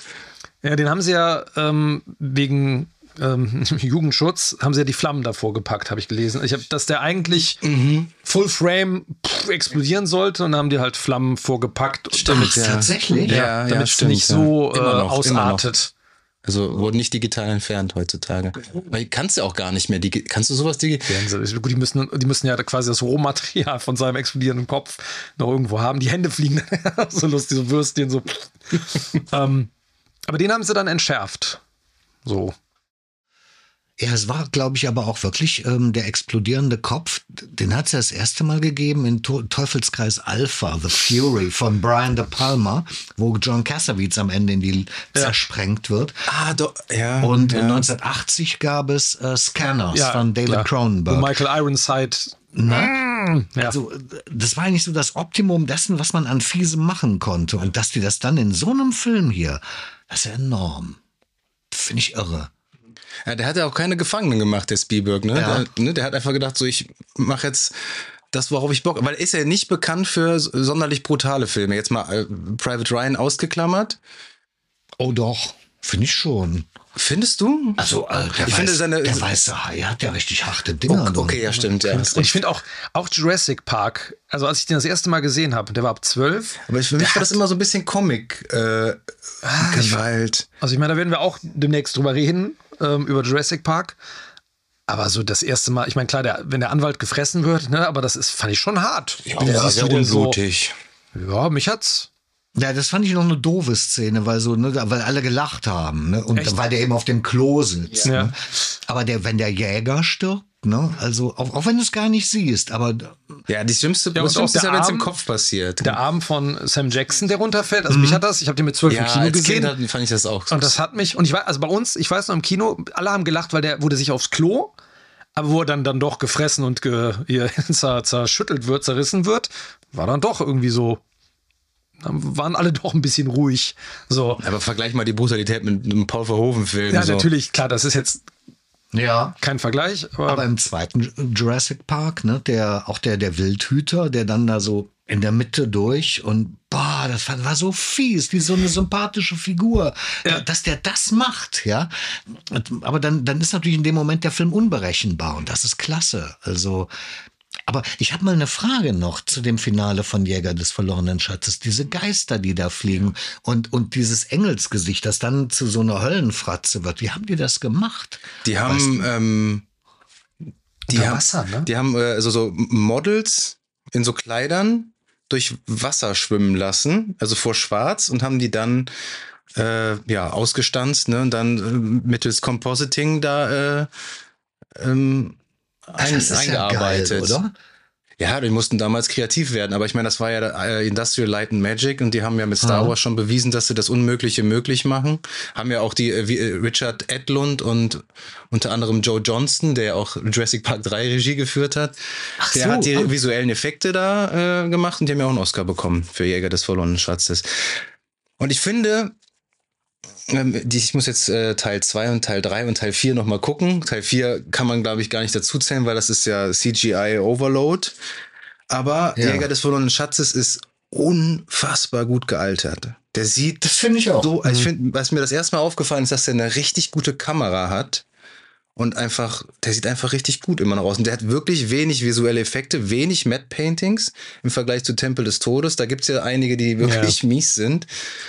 Also der, der kommt wirklich mit wenigen Effekten aus und mit viel Stuntwork. Und mir ist das Stuntwork wirklich auch nochmal richtig positiv aufgefallen. Das ist ja schon, Junge, Junge, ist das gefährlich, was sie da teilweise da abreißen mhm. mit den We need more snakes, ne? Also da mhm. in, in, in der äh, Quelle der Seelen da, oder wie heißt es auf ja, well of Souls. Well of Souls, ja, ja. In, in, dem Raum, wo die Bundeslade ist, waren im Spielberg ja zu wenig Schlangen drin. Das waren am Anfang Schläuche, ne? Irgendwie am Anfang. Ja, die sind ne? Gummischlangen und echte Schlangen. Es waren irgendwie 2000 Schlangen. Und da hat er gesagt, so, ja, we need more snakes. Ich möchte mindestens nochmal 5000 mehr dazu haben. Was mache ich denn, wenn ich jetzt hier eine totale drehe? Da kann ich ja, dann liegen ja so Gummiviecher rum. Und, ähm, ja, ist ja auch gefährlich, ne? Also, die hatten ja wirklich echte Kobras dabei. Das waren die einzigen giftigen Schlangen, die sie dabei hatten. Und, ähm, Ne, da ist auch diese, diese, diese Scheibe ne, dazwischen, die Glasscheibe dazwischen. Aber die haben sie tatsächlich retuschiert, glaube ich, nach, ja, nachträglich. Die Reflexion oder sowas haben die Die Reflexion rausgenommen. Ja, aber das war, so also wurden die Filme damals gemacht. Hm. Ne? Also. Geht gut, ne? Ja. Ja, aber sowas hast du heute nicht mehr. Also ich meine, dieser Stunt, da wieder die Szene, wo die sich prügeln da im Auto, wo er dann unten ah, der Mercedes-Stern abbricht und dann unten drunter lang, also allein dieses unterm Auto lang hangeln und dann hinterher. Ja, das ist ja eine Mischung aus Harrison Ford und genau. Stuntman. Der, der hing da ja wirklich auch, ja. Äh, also für so ein paar Close-Ups hing der ja wirklich da äh, ja, geschliffen, ne? Also weiß nicht, wie das heute versicherungstechnisch gemacht wird. Aber so Tom Cruise am Computer gemacht, ja. Tom Cruise kannst du da aber der produziert klar. auch selber, ne? Ja, ja. ja. Der versichert sich dann. Ich finde sowieso was das Pacing des Films angeht, es ist, ich finde es unfassbar, wie schnell der Film sich von Ort zu Ort bewegt ja. und wie vollgepackt der einfach ist. Also wie viele Action-Szenen es wirklich in diesem Film gibt. Wie lang ist der? Wie lang, Knapp zwei Stunden. Zwei ich glaube ähm, 115 Minuten. Ja, genau, also. Ne, und bis auf ich überlege gerade, welche Szenen es gibt, wo, wo mal Ruhe reinkommt. Du hast ganz am Anfang im College die Szene, wo er das Briefing zu der Bundeslade bekommt. Mhm. Die ist ja auch nicht, ist ja auch nicht kurz. Ne, genau, die ist nicht also, kurz. brauchst du natürlich ein bisschen Exposition. Ne? Genau, da würde ja irgendwie auch da, da, da wäre übrigens auch gleich interessant, erinnere mich nochmal dran, ähm, Thema MacGuffin. Mhm. Hast du am Anfang was Interessantes gesagt, wo ich gerne nochmal nachfragen möchte. Ähm, dann hat er ganz kurz mit Marion so diese so ein Gespräch, aber danach ist eigentlich es kommt, ist immer so eingestreut, so kleine Punkte, wo man so ein bisschen verschnaufen ist, mit Salah auch, wo immer so ein bisschen Exposition. in der Bar. Genau, immer so Exposition wieder, wo erklärt wird. Das ist übrigens auch, finde ich, ein toller Punkt an den Film.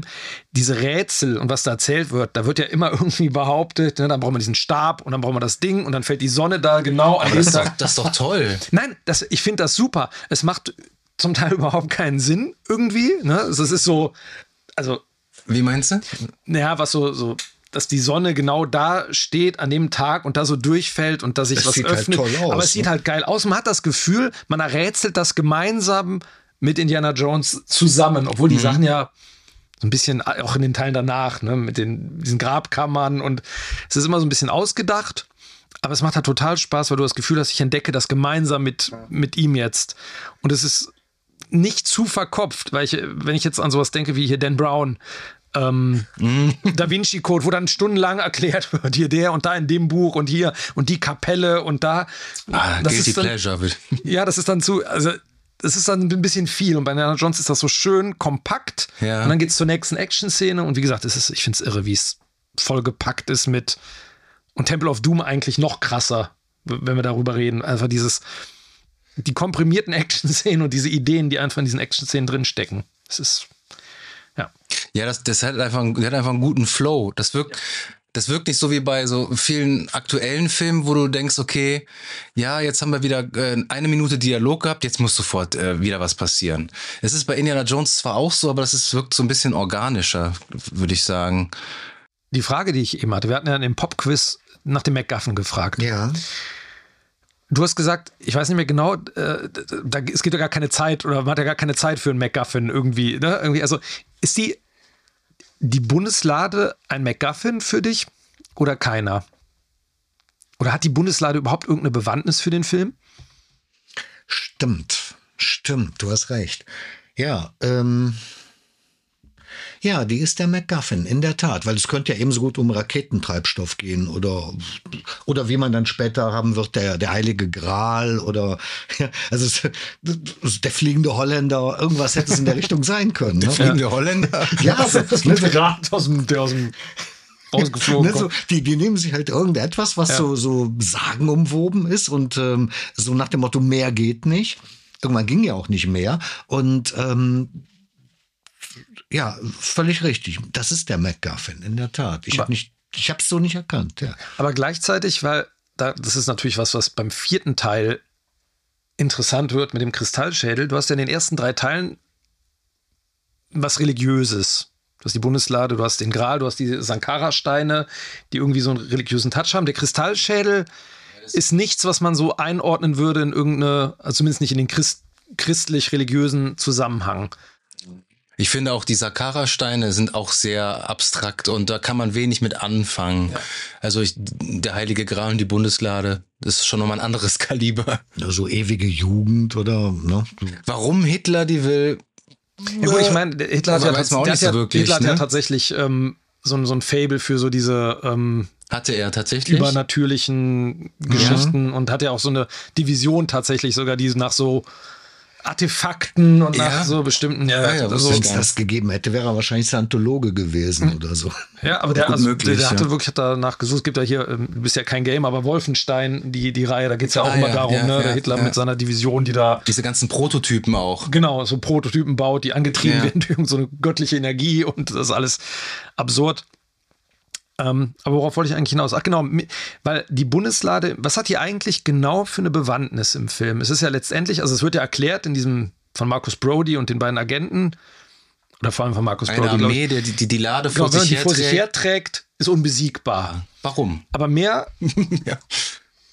Das reicht doch. Reicht, ne? Aber, aber meine, das ist die Frage. Ich meine, reicht, okay, ne? Äh, also äh, wenn man sich jetzt so die Zeit von Alexander dem Großen oder Cäsar vorstellt, dann, also eine Armee, die marschiert, dann ist das natürlich irgendwie sinnvoll. Ähm, 1936, wenn man mit Flugzeugen und Panzern und Lastwagen operiert, ist das schon schwieriger. Aber ähm, ist doch trotzdem irgendwie eine tolle Erklärung. Ich meine, das reicht doch. Das reicht, ja, das, glaub, das passt, ja. Ja. So. Ne? Ja, das fand ich nämlich die Frage, weil ich habe mich da auch nie, also man hinterfragt ja auch nicht am Schluss, warum kommen da die Geister aus den Tafeln. Ich habe mich schon gestern gefragt, warum. Soll, soll, das der Zorn Gottes sein? Also, Wahrscheinlich. Also, ja, aber was, ähm, wessen, wessen Seelen sind das? Was sind das für Geister? Ja.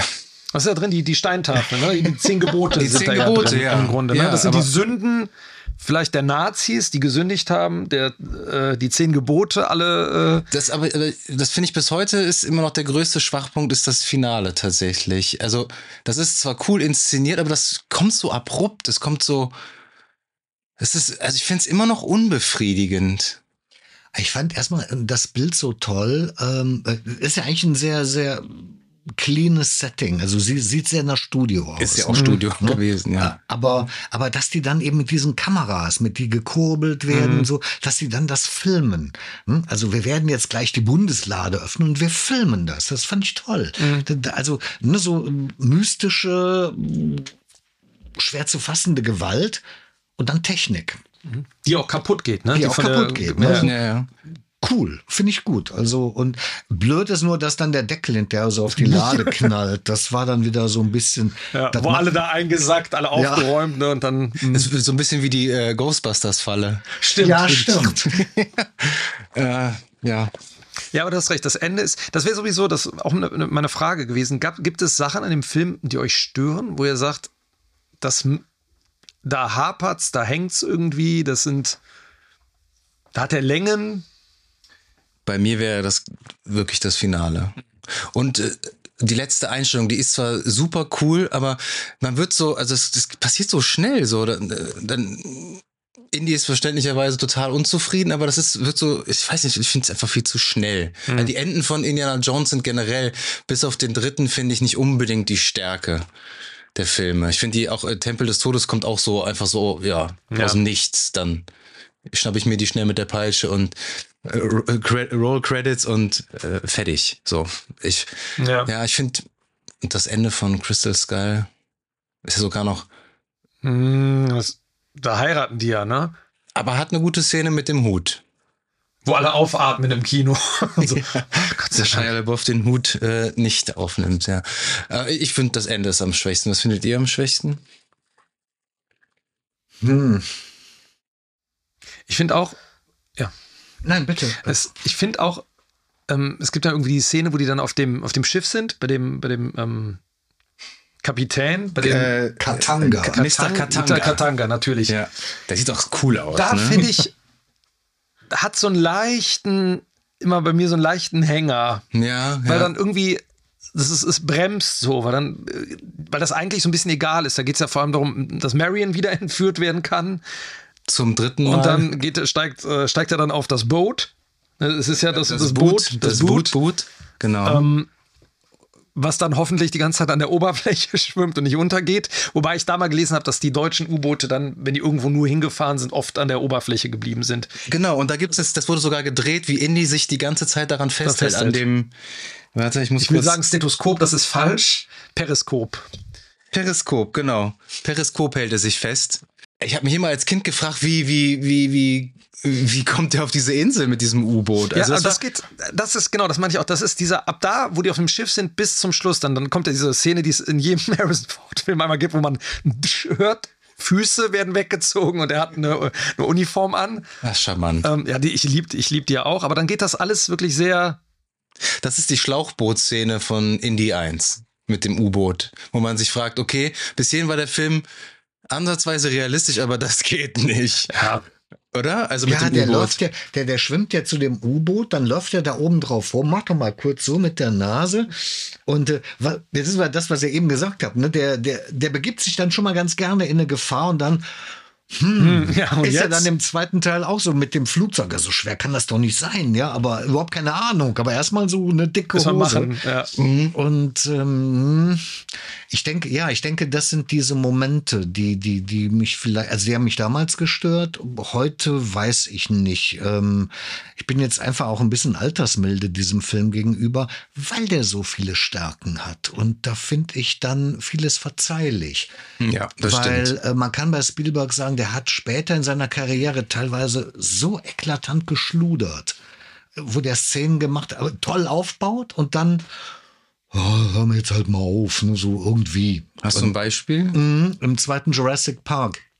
Wenn diese, da gibt es eine so eine Jägergruppe, die gehen durch so ein Schilffeld und dann gibt es hm. einen Topshot, oh, wo ja, du siehst, das dass die Raptoren gut. kommen. Ja. Und du, das ist ja eigentlich die Etablierung der Gefahr. Ja. Und was dann folgt, ist dann, ja, dann siehst du halt Schilf. Und und dann ist dann jemand auf einmal weg, ja.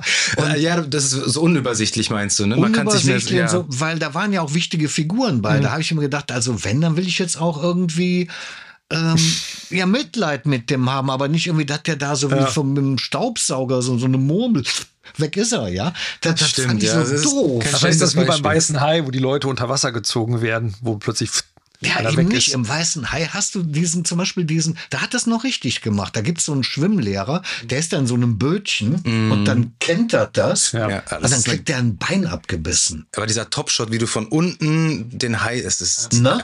geil. Also das ist, ähm, ja, das stimmt. Sehr, sehr geil. Also da muss ich dann, gut, Jetzt war der Weiße Hai auch nicht äh, ein Film, der unbedingt für ein jugendliches Publikum. Das war schon eher so für so 16 aufwärts, ja. ja. Aber trotzdem, also manchmal ist er mir dann zu laissez-faire. Und äh, in den späteren Indiana Jones-Filmen kommt das dann so richtig scheiße zum Tragen. Da habe ich mich immer wieder geärgert. Also und äh, aber im ersten und ich meine, guck mal, wir, wir behalten über Jahre hinweg Szenen, Dialoge, dann kann das doch nicht schlecht sein. Nee, nee, absolut nicht. Aber ähm, wir, Philipp und ich, würden die, die Frage, glaube ich, in den weiteren Folgen beantworten. Welcher ist dein Lieblings-Indiana Jones? Der erste, ganz eindeutig. Und Ganz dann? eindeutig. Wer kommt dann? Ähm, der zweite, glaube ich. Ähm, weil ich den immerhin dann auch zweimal gesehen habe. Und dann der vierte wegen Kate Blanchett und äh, weil Kate Blanchett, da bin ich dann korrupt, wenn die da, wie die da mit ihrer Pagenfrisur durch diesen Film da fegt. Das hat schon was. Äh, obwohl Alison Doody im dritten auch gut ist, eine gute Schurkin. Also da will, will ich jetzt nicht motzen, aber ja, wir kommen Der letzte drauf. Kreuzzug ist, findest du am schwächsten. Ja, total. Interessant. Ich glaube, der Uwe muss beim letzten Kreuzzug auch nochmal dabei sein und das erklären. und sich erklären und zum Rapport kommen. Äh, Zum, In zum Indie-Rapport. Indie-Rapport. Also ich glaube, um jetzt mal einen ganz eleganten Bogen zu machen, ich glaube, warum man sich an viele Szenen auch erinnert, ist die Musik. Ähm, weil man automatisch ganz viel mit Musik. Also ich habe witzigerweise, wenn wir, sobald ich über Indiana Jones rede, höre ich, ich zum Beispiel nicht dieses Raiders-Theme. Das, ich höre immer Temple of Doom. Aus irgendeinem Grund hat sich das Seitdem ich den so Philipp bei mir. Kenne, äh, äh, summst du diese Melodie. Wird dieses immer, wenn ich irgendwie viel arbeiten muss, wie die Sklavenkinder. Dann kommt das immer raus. Ähm, ja, Musik von John Williams. Ich habe, wir haben auch noch mal kurz drüber gesprochen. So, so beim drüber nachdenken. Der Film ist ja und überhaupt die Indiana Jones Filme, die sind ja voll mit Musik. Also es gibt ja, du hast ihn jetzt noch mal frisch gesehen, gibt es eine Szene, wo mal länger keine Musik läuft? Oder sind, Im Finale, im Finale äh, äh, kommt recht wenig Musik. Außer wenn die Lade dann äh, wirklich so, ja, wenn die Hölle losbricht, dann setzt Ja. die Musik ein. Ansonsten ist, also ich glaube, es gibt so Dialogszenen, wo wahrscheinlich nicht viel, aber Ja, ansonsten in- also ist in den Dialogszenen. Nee, aber auch selbst in der Dialogszene, wo zum, wo die mit diesen Regierungsbeamten da kommt Also, das Thema Da kommt das erste Mal das Thema von der Bundeslade. Man muss ja auch sagen, ähm, der erste Film hat, glaube ich, auch so, so, die Musik ist auch so facettenreich. Sie hat so viele Themen auch, ne? Also, das ist auch der einzige Film, der ein Thema für die Leading Lady, sage ich sie jetzt mal, hat, ne? Ja, du hast ja kein, Theme. du hast ja für die, mein Gott, wie, Willy, Willy Scott, Scott, hast du ja, ja. Kein, kein Thema. Du hast für äh, Dr. Elsa Schneider kein Thema Mhm. und für Kate Blanchett. Ja gut, Kate Blanchett ist ja gar nicht die Love Interest, ne? Also da hast du ja Marion. Marion's Theme dann auch im, im, im vierten. Ja. Ähm, Ja, der Short Round hat ein Thema. Shorty, ja. Henry Jones, also Vater Jones hat ein Nee, das Thema. ist das gerade das. Thema. Aber das ist ja so seins Ja, irgendwie. ja. Ähm, ja. Aber es ist wirklich so, auch dies, also auch der, der, das Intro allein, das ist ja voll gefropft mit Musik, ne? Das startet ja auch sofort mit Musik, Mhm. ne? Mit, ähm, mit diesem äh, Paramount-Logo und ähm, wenn die Musik anschwillt und die Kamera fährt auf Indy äh, zu, wie er da vor dem Golden Idol steht, also das ist.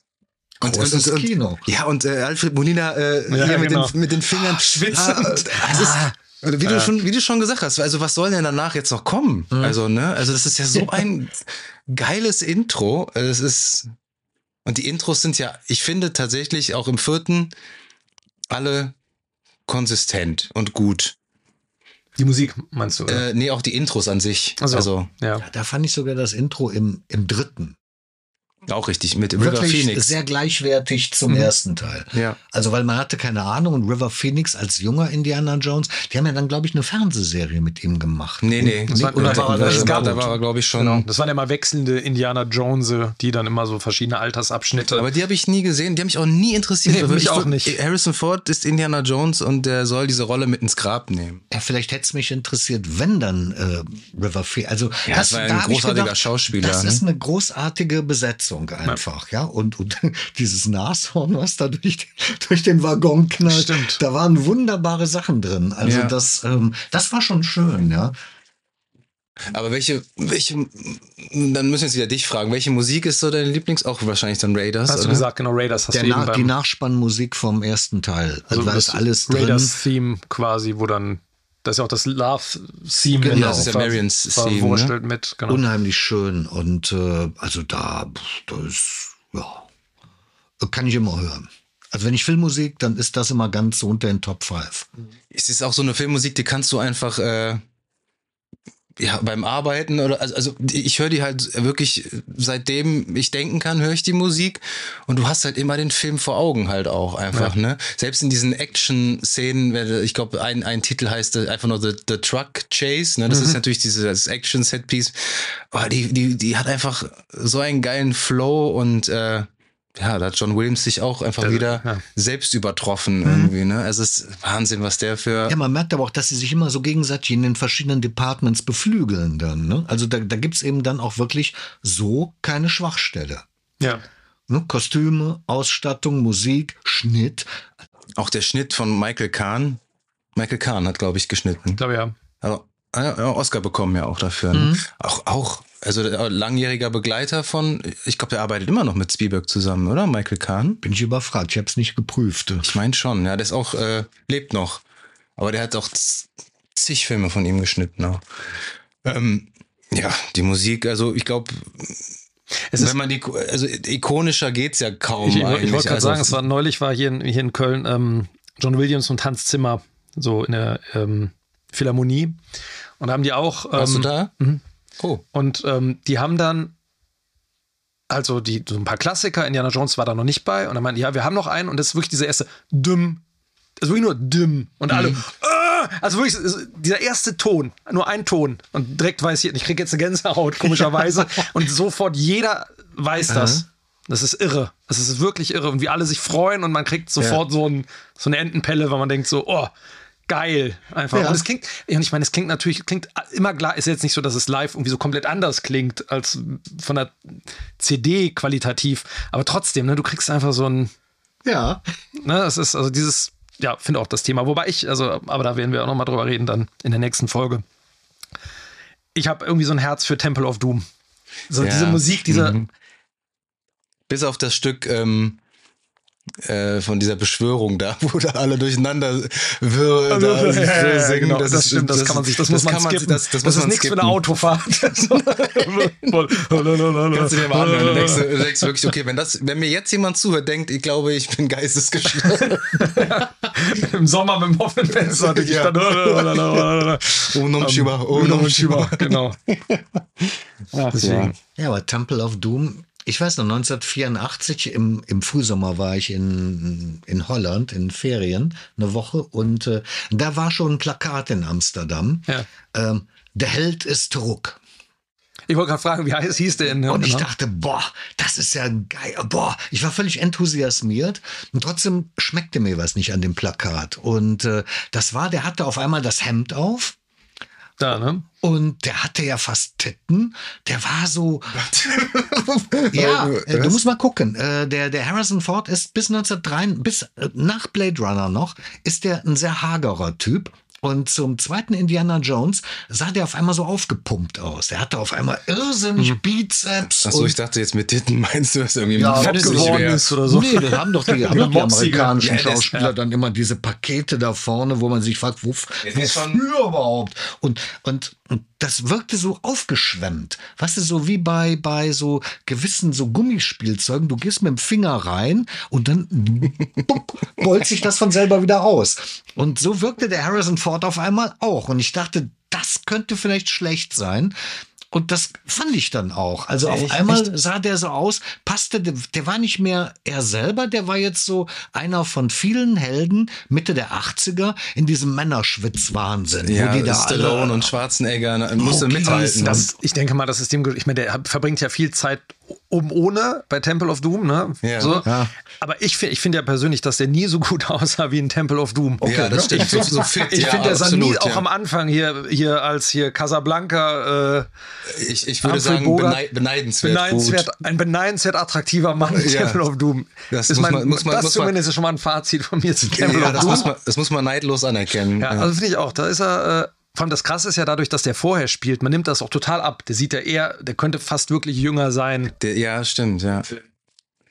Jetzt sind wir von der Musik auf äh, nackte, auf nackte Oberkörper. Da schließt sich der Kreis wieder zum Anfang, ne, zu der homoerotischen Darstellung.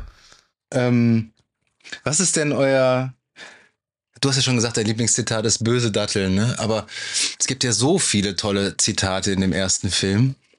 Mr. Jones und wieder einmal zeigt sich, dass es nichts gibt, was sie finden können, das ich ihnen nicht stehlen kann. Zum Beispiel. Das ist übrigens, aber das ist natürlich toll, weil der, da unterscheidet er sich ja so sehr von mhm. ihm, ne, dass er die, die äh, Eingeborenen da sozusagen benutzt und selber, der macht sich ja die Hände nicht dreckig, der Belock, ne? Genau. Lässt der andere graben und und auch jedem, also ich glaube, wenn ich heute einen Film sehen würde, wo der Bösewicht sich zur Kamera dreht und machen würde, würde ich denken so, ei, ei, ei. So, ne, und dann mit so einem Gesicht so, der müsste nur so ein Schnurrbart zwirbeln. Aber man nimmt's. Man verzeiht gesagt, es. Man ne? verzeiht es, weil es ist einfach geil mit diesem goldenen, dieses Idol an sich, wie das Ding schon aussieht, dieser, dieses Ding mit diesem Grinsen und diesen Händen. Das soll eine, eine, eine, eine, gebärende Frau sein, also ja? so Frucht, ja, ja. Okay. Ja. Oh. Äh, ja, Lieblingszitat, das muss ich mal überlegen. Du hast die Datteln. Ja, die bösen Datteln. Da haben wir im Vorgespräch drüber gesprochen, Philipp und ich. Immer wenn ich Datteln esse, muss ich an Indiana Jones denken. Ist das nicht irre? Du auch. ja. Du auch. Ja. Diese scheiß musst, schnappst du dir dann mal aus der Luft. Äh. Ja, ich kann nicht so gut schnappen, daher bin ich da ein bisschen. Aber die haben mich. Also, als ich habe dir, man hat das auch als Kind nicht gegessen, Datteln irgendwie. Nee. Das war so, äh, ich habe jetzt im Urlaub witzigerweise viele Datteln gegessen, aber ich musste an diesen Affen denken. Das ist doch der Hammer, ne? dass, dass, dass der den sterben lässt. Ich meine, gut, der war ein bisschen nervig, ne? Lustige ja, Affen sind immer ja. nervig. Der macht sie geil. Hitlergruß, stimmt, der Affe. Also schnell, das ja, ja. kurz. Aber auch das, dieser Typ, der mit dem Affen da rumfährt, mit der Augenklappe ja, und so. Die, es sind in dem Film, und das können man zum Beispiel beim Kristallschädel nicht behaupten, alle Nebenfiguren, jede kleine Nebenfigur ist ein Typ. Mhm. Ist interessant, selbst der, dieser ultra hässliche Typ, hier, wo der die, wie Marion dem die Bratpfanne überhaupt mit so einem Messer. Aber der bleibt, das bleibt haften. Ja, das bleibt so, Kopf, diese Gesichter, ja. wie die alle aussehen, die Soldaten, auch der Soldat, mit dem sich prügelt, ne, das sind so markante Typen. ja, ja. Jetzt überlege ich gerade noch ein Zitat, mir fällt Adios, jetzt, stupido. Adios, stimmt, sagt er zum äh, zum äh, Molina, Molina mal wieder. Adios, stupido. Ja. Das ist sehr, sehr stark. Es ist nicht das Alter, es ist der Verschleiß. Genau. Auch großartig. Übrigens improvisiert auch von auch, Harrison Ford. Okay. Ähm, was haben wir noch? Ich fand auch irgendwie, äh, was mir auch nochmal aufgefallen ist, äh, John Reese Davis finde ich ja eh vollkommen unterschätzt. Und ich fand in der, also im ersten Film ist der so ein bisschen straight noch irgendwie und im dritten Film ist er so, komplett frei, ne? Das ja, das, aber ich finde den, also die Dynamik zwischen Indie und ja. äh, Salah finde ich auch so so cool und ich ähm, ich mochte das immer total, wo, wo er sich von ihm verabschiedet hm. und wo er Indy einfach nur so zu ihm sagt, so du bist ein guter Freund. So das fand ich total cool. Das ist ein schöner, ist ein schöner, schöner Dialogsatz. Ne? Ja, und er geht dann so singend weg, ne? Ja, weil er geküsst wird ja, von genau. der äh, von der Marion, ne? Der ist für der ist für deine Frau, der ist für deine Kinder und der ist für dich. Und dann singt er, ich, ich krieg, weiß jetzt ja, das größte Glück der Welt. Oder irgendwie, ja. Aber das ist so, ah, die ja, sind einfach ja. so, man mag die einfach irgendwie, ne? Also, der hatte aber auch was, der, der, der Rhys Davis, der hat den so besetzt in so einer Tradition. Es gab in den 50er und 60er Jahren einen Schauspieler, James Robertson Justice. Geiler Name. Der, der ja. sieht genauso aus. Ja. Äh, nur eben trat der in Anzügen auf. Und das war dann so, wie man sich vielleicht Professor Challenger oder so englische College-Dozenten ähm, ja. vorstellt, die aber so vielleicht auch in die Boxbude gehen. Und, und John, äh, ja, John Rhys Davis? John Rhys Davis, ja. John. Hm? Genau das Gleiche. Also, das ist diese Art von Schauspieler, der kommt ins Bild und der ist sofort markant. Du guckst nur auf den. Mhm. Großartig. So muss das sein, finde ich. Und ansonsten, ihr habt das genau richtig gesagt, also diese, diese Besetzung, ich möchte eigentlich von jedem Typ gerne ein Foto haben, damit ich so eine Gallery habe. Ähm, so, egal ob Schurken, weil immer prägnant. Und das ja. ist doch eigentlich eine unheimlich große Qualität auch wieder. Ne? So, Wusstest du, wer äh, Salah ursprünglich spielen sollte? Nee. Rate mal. Tom Selleck. er hat jeder, jede Rolle da. Nee, jemand sehr Kleines. Kleines? Danny DeVito. Ja. Ja? Hätte, ja, ja wo, wobei. Ach so. Ja. Der sollte den ursprünglich spielen. Ja. Das ist natürlich interessant. Ähm, ja, wäre gleichwertig gewesen vielleicht. Wäre auch wäre ein anderer Take gewesen, Mhm. aber auch lustig, ne? Und was äh, im Englischen das erste Mal so richtig aufgefallen ist, ist auch immer dieses Fräulein Ravenwood. Ich wollte gerade sagen, ja, genau, es gibt. Von Major Todd. Äh, Genau. sagt, nennt- sagt immer Fräulein zu ihr. Ja, weil ich ne? habe gerade immer nach Zitaten so es gibt dieses Good Evening Fräulein, ne? Und da sagt sie, the bar's closed, we are not thirsty. ne? so, Ja, der hat ja sowas, sowas Äh. fieses, schleimiges. ja, der ist echt der. Ah, fies, ah, das fand ich als Kind auch. Ich fand immer so, oh, so ein, so ein fieser schwitzt Möb. ja auch so unangenehm, ne? Auch selbst der, ja, eklig. Diese Halbglatze und ähm, ähm, und ich habe zum ersten Mal dieses äh, R2D2 und C3PO Easter Egg gesehen. Das ist mir das erste Mal bewusst aufgefallen. Es gibt ja im Raum, äh, äh, äh, wo die Bundeslade ist, da sind ja alles voller ägyptischen Hieroglyphen. Und du siehst in einer Einstellung, ähm, siehst du R2D2 und äh, C3PO da zwischen den Hieroglyphen. Also als kleines Das ist Easter mir Egg nie eigentlich. aufgefallen. Nee, nee, also sie, äh, Wow. Musst, du- Guck Googles, ich nach. Googles wirst du sofort finden. Also sie sind da äh, recht prominent, die sieht man doch ganz gut. Ist Also Ich glaube, in den anderen Teilen doch auch, ne? Da hast du die, meine ich, auch Club irgendwo. Obi-Wan. Stimmt, Club Obi-Wan gibt's. Und im dritten gibt's auch noch irgendwas, meine ich. Da in dem, wo die Ratten rumschwimmen, da in dem, das ist auch irgendwas, meine ich, Ja? auf dem, irgendwo abgebildet. Ja, da kommt auf jeden Fall die Bundeslade kurz, ne? Stimmt, da kommt das Thema, ne? Ja, Von da kommt auch das Thema, genau. Bundeslade. Gibt's etwas, was wir noch nicht besprochen haben? Lass mich mal lure. Ich habe es versäumt nachzuprüfen, wie viel Zuschauer der in Deutschland hatte. Ähm, aber ich glaube 1981 war das mit der mit der Zählweise und und mit der Präzision, wie das heutzutage mit den Zahlenspielen ist, noch nicht so ausgeprägt. Aber ich habe eben mal kurz überschlagen. Also das 22-fache der Produktionskosten bei einem Film, der vergleichsweise teuer ist, das ist schon immens profitabel. Ja, absolut. Ja, klar. Was, was äh, ich noch mit Indiana Jones witzigerweise verbinde, ist, äh, da, ich war 1992, ich weiß nicht, fünf oder sechs war ich da in, in Disney World in Florida. Und es gibt ja diese Stunt-Show. Sagt die dir was? Mhm. Du, du hast die auch mal gesehen, oder? Ich habe ja die äh, Spectacular, wie hieß das? Stunt Spectacular irgendwie, wo die der erste Teil nachgespielt wird. Genau, also da so. auch, kommt auch die Kugel runter und da gibt's dann den Kampf mit dem Flugzeug und so. Das war auch, also ich, ich habe das damals gesehen als Kind und ich kannte Indiana Jones ja nicht. Ich konnte, aber ich kannte diese Kugel, bevor ich den Film gesehen habe. Ja. Durch dieses, durch diese Stuntshow. Es gibt ja auch diese Waterworld Stuntshow, die, Ja, auch, die ist genau, auch sehr genau. cool. Ja, es gibt auch in, in ähm, äh, Anaheim im Disneyland und in Japan im Disneyland auch so einen Indiana Jones Ride, der quasi den ersten und den zweiten Teil, das heißt, ich, ich glaube, der heißt in Japan sogar irgendwie Secret of the Crystal Skull, hat aber mit dem Film nichts zu tun, wo du dann halt in so einem Jeep so durchfährst und dann über so Brücken und dann kommen Kommen die Äffchen? Ja, dann kommen wie so Pfeile quasi, also so durch so Luftdruck, so du hast dann das Gefühl, so von der Seite kommt dann so und dann die ganze Musik, und das ist auch äh, irre, irre. Und vor allem, es gibt da einen geilen Effekt mit der Kugel auch wieder. Ähm, gibt es am Ende eine Stelle, wo dann das Licht ausgeht, dann geht es wieder an und hast, rollt diese Kugel auf dich zu und dann setzt der Wagen zurück. Mhm. Und das Geile ist aber, ähm, der Effekt ist so, die Kugel rollt gar nicht, sondern der ganze Raum wird nach hinten geschoben, sozusagen. Und dann fährst du unter der Kugel so durch und Indiana Jones hängt dann an so einem Seil und äh, rettet dich quasi dadurch. Weil dann, Und so eine Puppe oder eine was? Puppe, ja. Aber, aber es ist. Gibt's YouTube-Videos von, müsst ihr euch mal angucken, ist äh, großartig. Was würdet ihr sagen, hat der Film bewirkt? Also außer jetzt drei Fortsetzungen und, und, und Serien und Also Games. ich würde sagen, zum einen hat der äh, Harrison Fords Star-Status zementiert.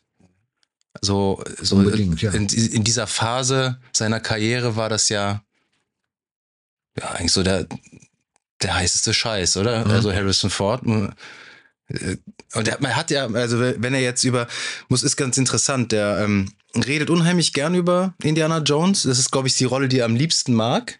Aber über Und die Han andere Solo Rolle mag er nicht so gern. gern. Er hat ja damals schon gesagt, bitte, George Lucas, lass mich sterben im Imperium schlägt zurück. Weil er hatte in Rückkehr der Jedi-Ritter nicht mehr so viel zu tun. Und das hat ihm nie geschmeckt. Und äh, deswegen war er ganz froh, dass er im, im Episode 7, ne, das Erwachen der Macht, dann endlich das Zeitliche segnen konnte. Dann hat er ja noch in Episode 9 so einen wirren Auftritt. Sieht aus wie ein verwirrter alter Mann und äh, Ja. Aber mit, ähm, ich würde sagen, mit Last Crusade, dann, gut, dann kam dann noch äh, Auf der Flucht und äh, Air Force One, den ich ja leider nie gesehen habe. Mhm. Aber das vergesst, war so, aber, vergesst die Jack Ryan-Filme nicht. Ja, die habe ich, Die waren, nie, die, waren nie so meins. Air Force One ist so großartig synchronisiert. Ähm, Ja. Air Force One ist so ein bisschen so ein Guilty Pleasure Movie von mir wieder. Den, äh, den mag ich. Den finde ich toll, weil das einer der ganz wenigen Actionfilme ist, der mir als Zuschauer, der mich immer äh, informiert hält. Wer ist wo, Ja. warum und was passiert als nächstes und warum muss das so sein? Ja. Es war alles absolut durchchoreografiert und Ja. das fand ich toll. Ähm, dadurch wurde dann auch selbst dieser enge Schauplatz auf einmal total spannend und ähm, ja, und der Mr. President, warum nicht?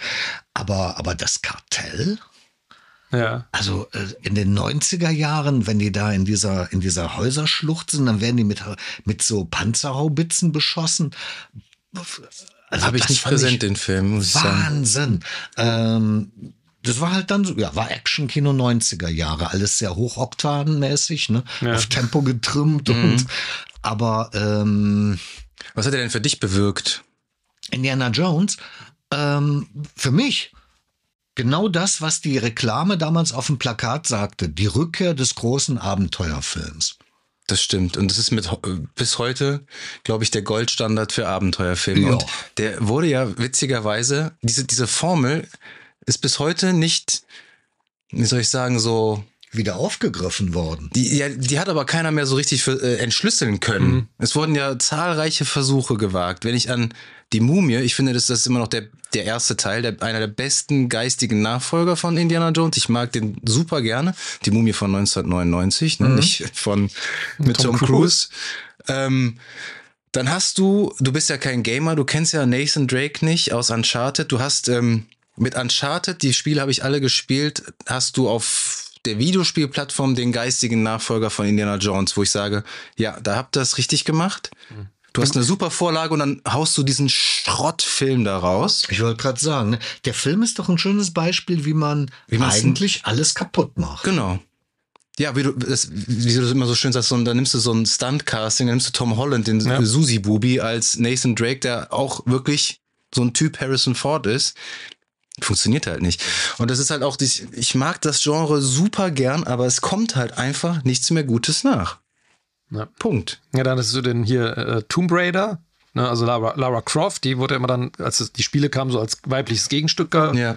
gehandelt, was aber nicht annähernd dasselbe war, so vom, von der ganzen Art, wie die, wie es erzählt ist. Und, ähm, Die Spiele waren ja gut als solches. ja, aber also ich, die, Filme, Filme- waren ja, Die wollte ich unbedingt gut finden. Aber- Weil ich natürlich, ja klar, wer wollte denn in der Zeit nicht bei wegen Angelina Jolie äh, im Kino heiß laufen? Das war ja, dafür ist man ja da reingegangen. War ein gutes Casting eigentlich. Und dann hat man sich das angeguckt und, und es war so ein bisschen sich selbst erfüllende Vorhersage, äh, wie damals der erste Batman von dem Tim Burton.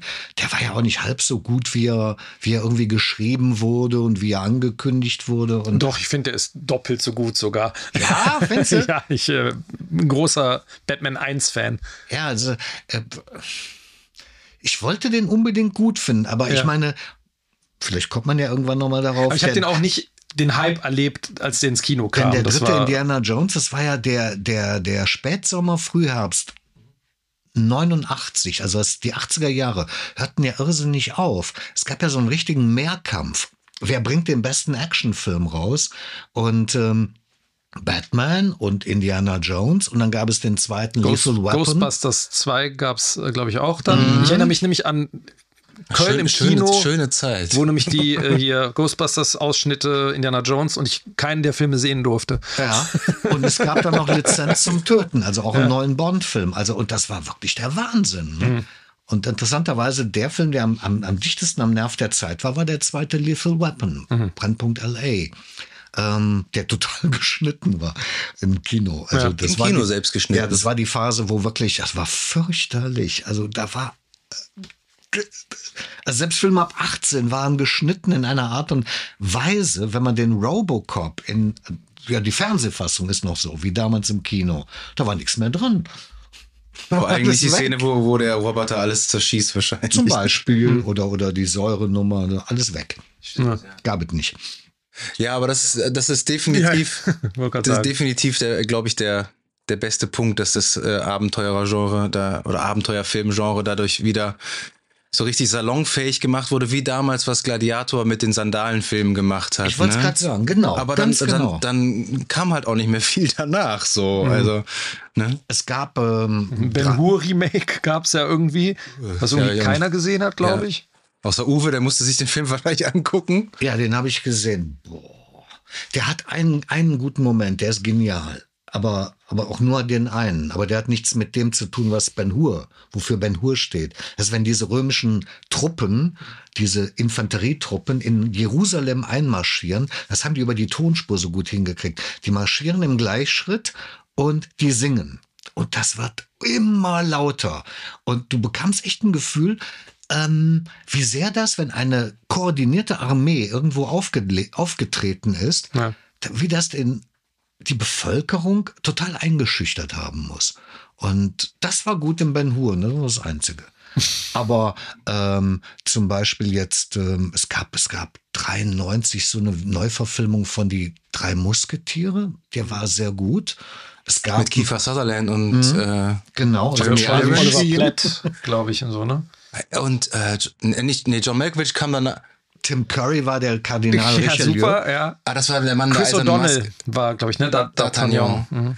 Äh, äh, mit John Malkovich und so, das war äh, der Mann der eisernen Maske. ne? Ja, einer der schlechtesten Rollen von DiCaprio. Aber wir schweifen wieder komplett Wir ab. schweifen komplett ab, aber äh, es ist wirklich, wenn man so, so ähm, klassische Abenteuerfilme in Technicolor sieht, so von späte 40er Jahre bis Ende der 50er Jahre. Ich weiß auch nicht, die, diese, diese Einheit von Schauspieler, von Look, von Tempo, auch wie viel Mühe die sich geben für die Action-Szenen, wie gut da gefochten wird oder gesprungen und gestürzt wird. Und das hast du eben auch alles wieder in dem ersten Indiana Jones. Und äh, ich denke, du musst dieses Genre, das du aufgreifst, total lieben. Und das muss dir was gegeben haben, dass du jetzt bereit bist, das weiterzugeben mit den Möglichkeiten der Zeit, in der du jetzt bist. Ja, das, Ne, das ist eine gute Überleitung, weil eine Sache wollte ich noch sagen zu Marion Ravenwood. So wie die Art und Weise, wie sie da inszeniert ist. Sie ist ja eben keine äh, Jungfrau in Nöten, wie das äh, jetzt bei also Willie Ja. Scott so ein bisschen ist im, im zweiten Teil. Weil wenn du heute, ich, und ich prognostiziere einfach mal, dass dieser Indiana Jones 5 ganz großen Scheinwerfer auf seine Patentochter legen wird, die Phoebe Waller-Bridge, ähm, weil man das halt heute so macht. Und Aber die hat überhaupt keinen Charme.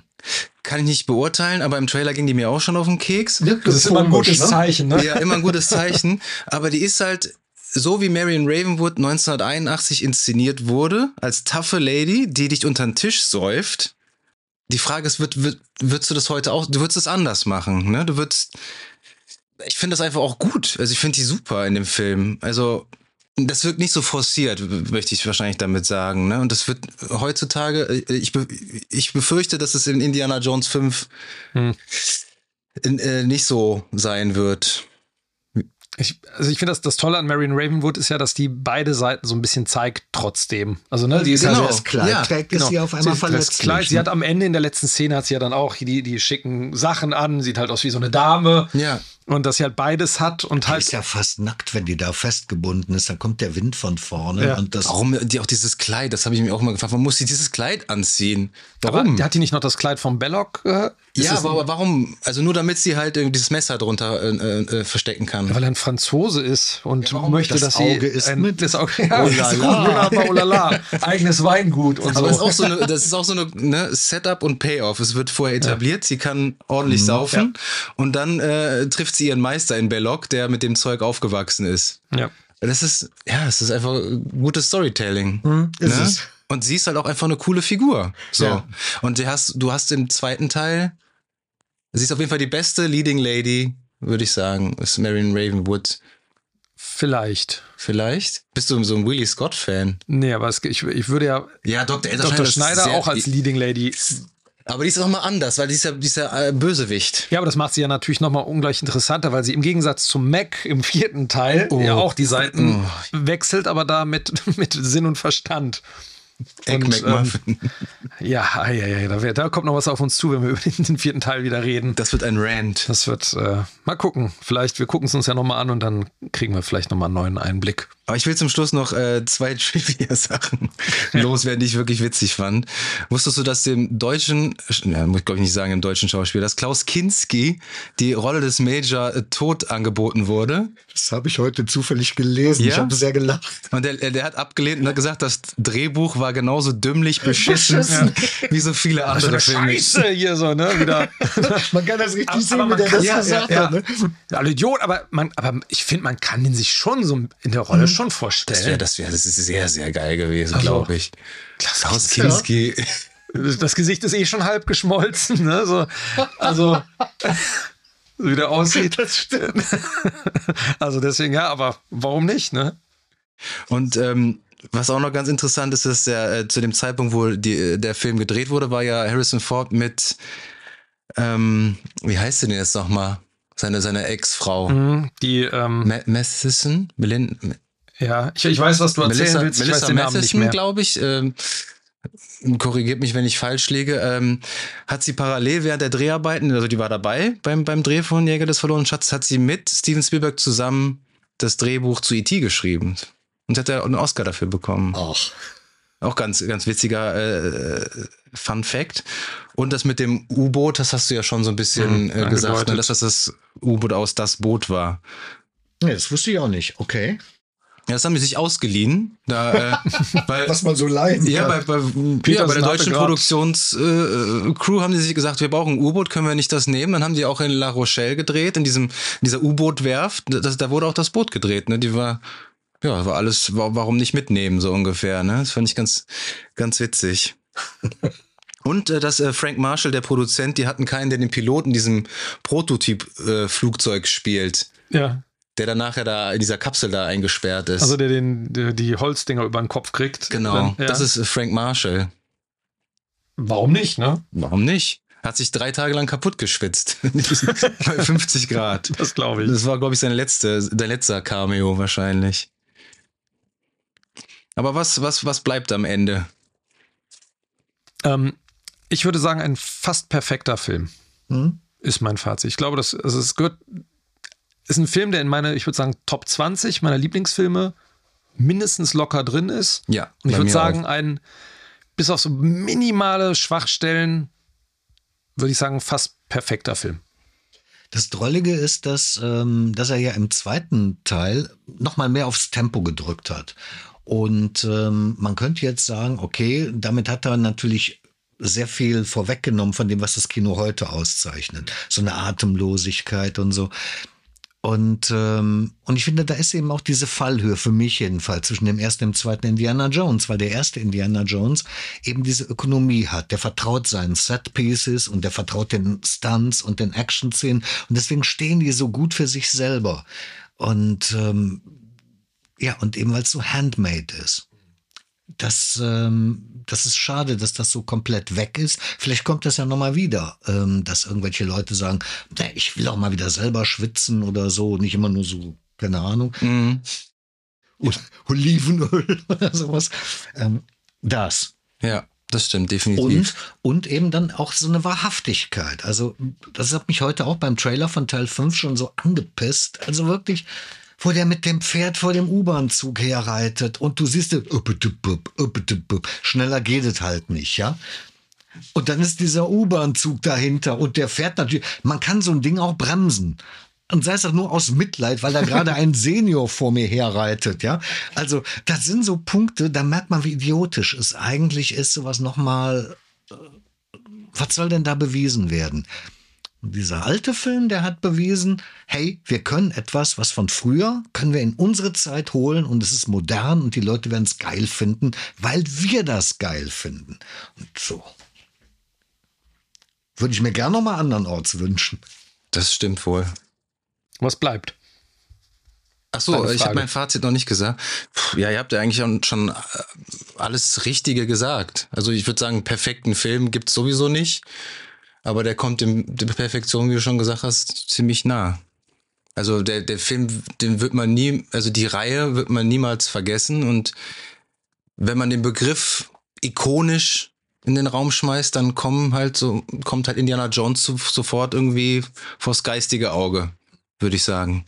Und die Art und Weise, wie der Film inszeniert ist, wie der gedreht ist, also was der für ein, ikonische Einstellungen hat, also die kannst du ja noch nicht mal an zwei Händen abzählen. Und das, das ist schon Wahnsinn. Aber wir leben in so einer, in so einer raffgierigen Zeit. Ich meine, Johnny Weissmuller war der richtige Tarzan. Und trotzdem gab es dann danach Lex Barker und Gordon Scott und hast du nicht gesehen, wer alles. Und ich habe da so ein bisschen Schiss, dass die dann irgendwann sagen, ja, ist jetzt ein Reboot oder so und, und in Wirklichkeit hat er, war es ja alles nur geträumt, denn in Wirklichkeit sieht der Indiana Jones so aus. Und da, also da habe ich so ein bisschen Bammel. Also mit dem fünften Teil jetzt. Nee, jetzt auch danach dann. Was in danach einer passiert? Zeit danach, dass dann, dass das irgendjemand sagt, ja, wir haben doch die Marke, die können wir doch nicht verfallen. Ja, das lassen. Problem ist ja auch, dass die Marke Disney gehört. Das ist ein Problem tatsächlich. Hm. Und dass die Dis Disney alles maked, was bis zum geht nicht mehr, das wissen wir spätestens seit Star Wars, seitdem Ja. sie Star Wars besitzen. Ja.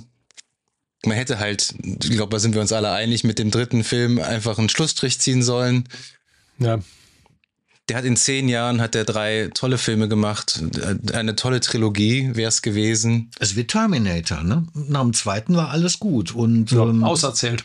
und ja, dann, aber das waren dann nicht drei. Ne? Der dritte war ja jetzt nicht so, der, nicht Das so prall. Ne? Sieben oder so inzwischen, ne? Oder sechs. ne, aber ne, sie kriegen den Hals nicht voll und Er findet doch mal was Neues. Er findet Ja. doch einen neuen Abenteuerheld. sollte doch möglich sein. Das hätte mit Uncharted möglich, wäre möglich gewesen. Aber wenn du halt Stimmt. Tom Holland, den ich jetzt nicht unbedingt für einen schlechten Schauspieler halte, aber der halt totale Fehlbesetzung für die Rolle ist und dann, wenn du, wenn du Mark Wahlberg castest, egal für welchen Film, also, ja, sorry Leute, da muss, da muss mehr passieren. ja, sollte. Dann würde ich sagen, zu Raiders of the Lost Ark haben wir jetzt alles gesagt, was zu sagen war. Lieber Uwe, vielen, vielen Dank, dass du wieder dabei warst, dass du uns an deiner Expertise hast teilhaben lassen. Ich fand es schön, dass ich für würdig befunden wurde. Der bußfertige Mann wird Muss ja die Gefahr wird bestehen, genau. Und, ähm, und wir hoffen natürlich auch sehr, dass ihr wieder dabei seid in der nächsten Folge, wenn wir dann über Temple of Doom und darauf folgend über The Last Crusade sprechen werden. Bis dahin werft auf jeden Fall mal einen Blick auf unsere Instagram-Seite. Da bekommt ihr dann die ganzen News. Das ist at screen-shots-podcast oder blickt mal auf unsere Website screen-shots.de. Dort findet ihr auch nochmal alle alten Folgen. Und ansonsten bleibt uns erstmal nur noch zu sagen, ihr werdet noch von uns hören. Und das kann ich versprechen. Es lohnt sich.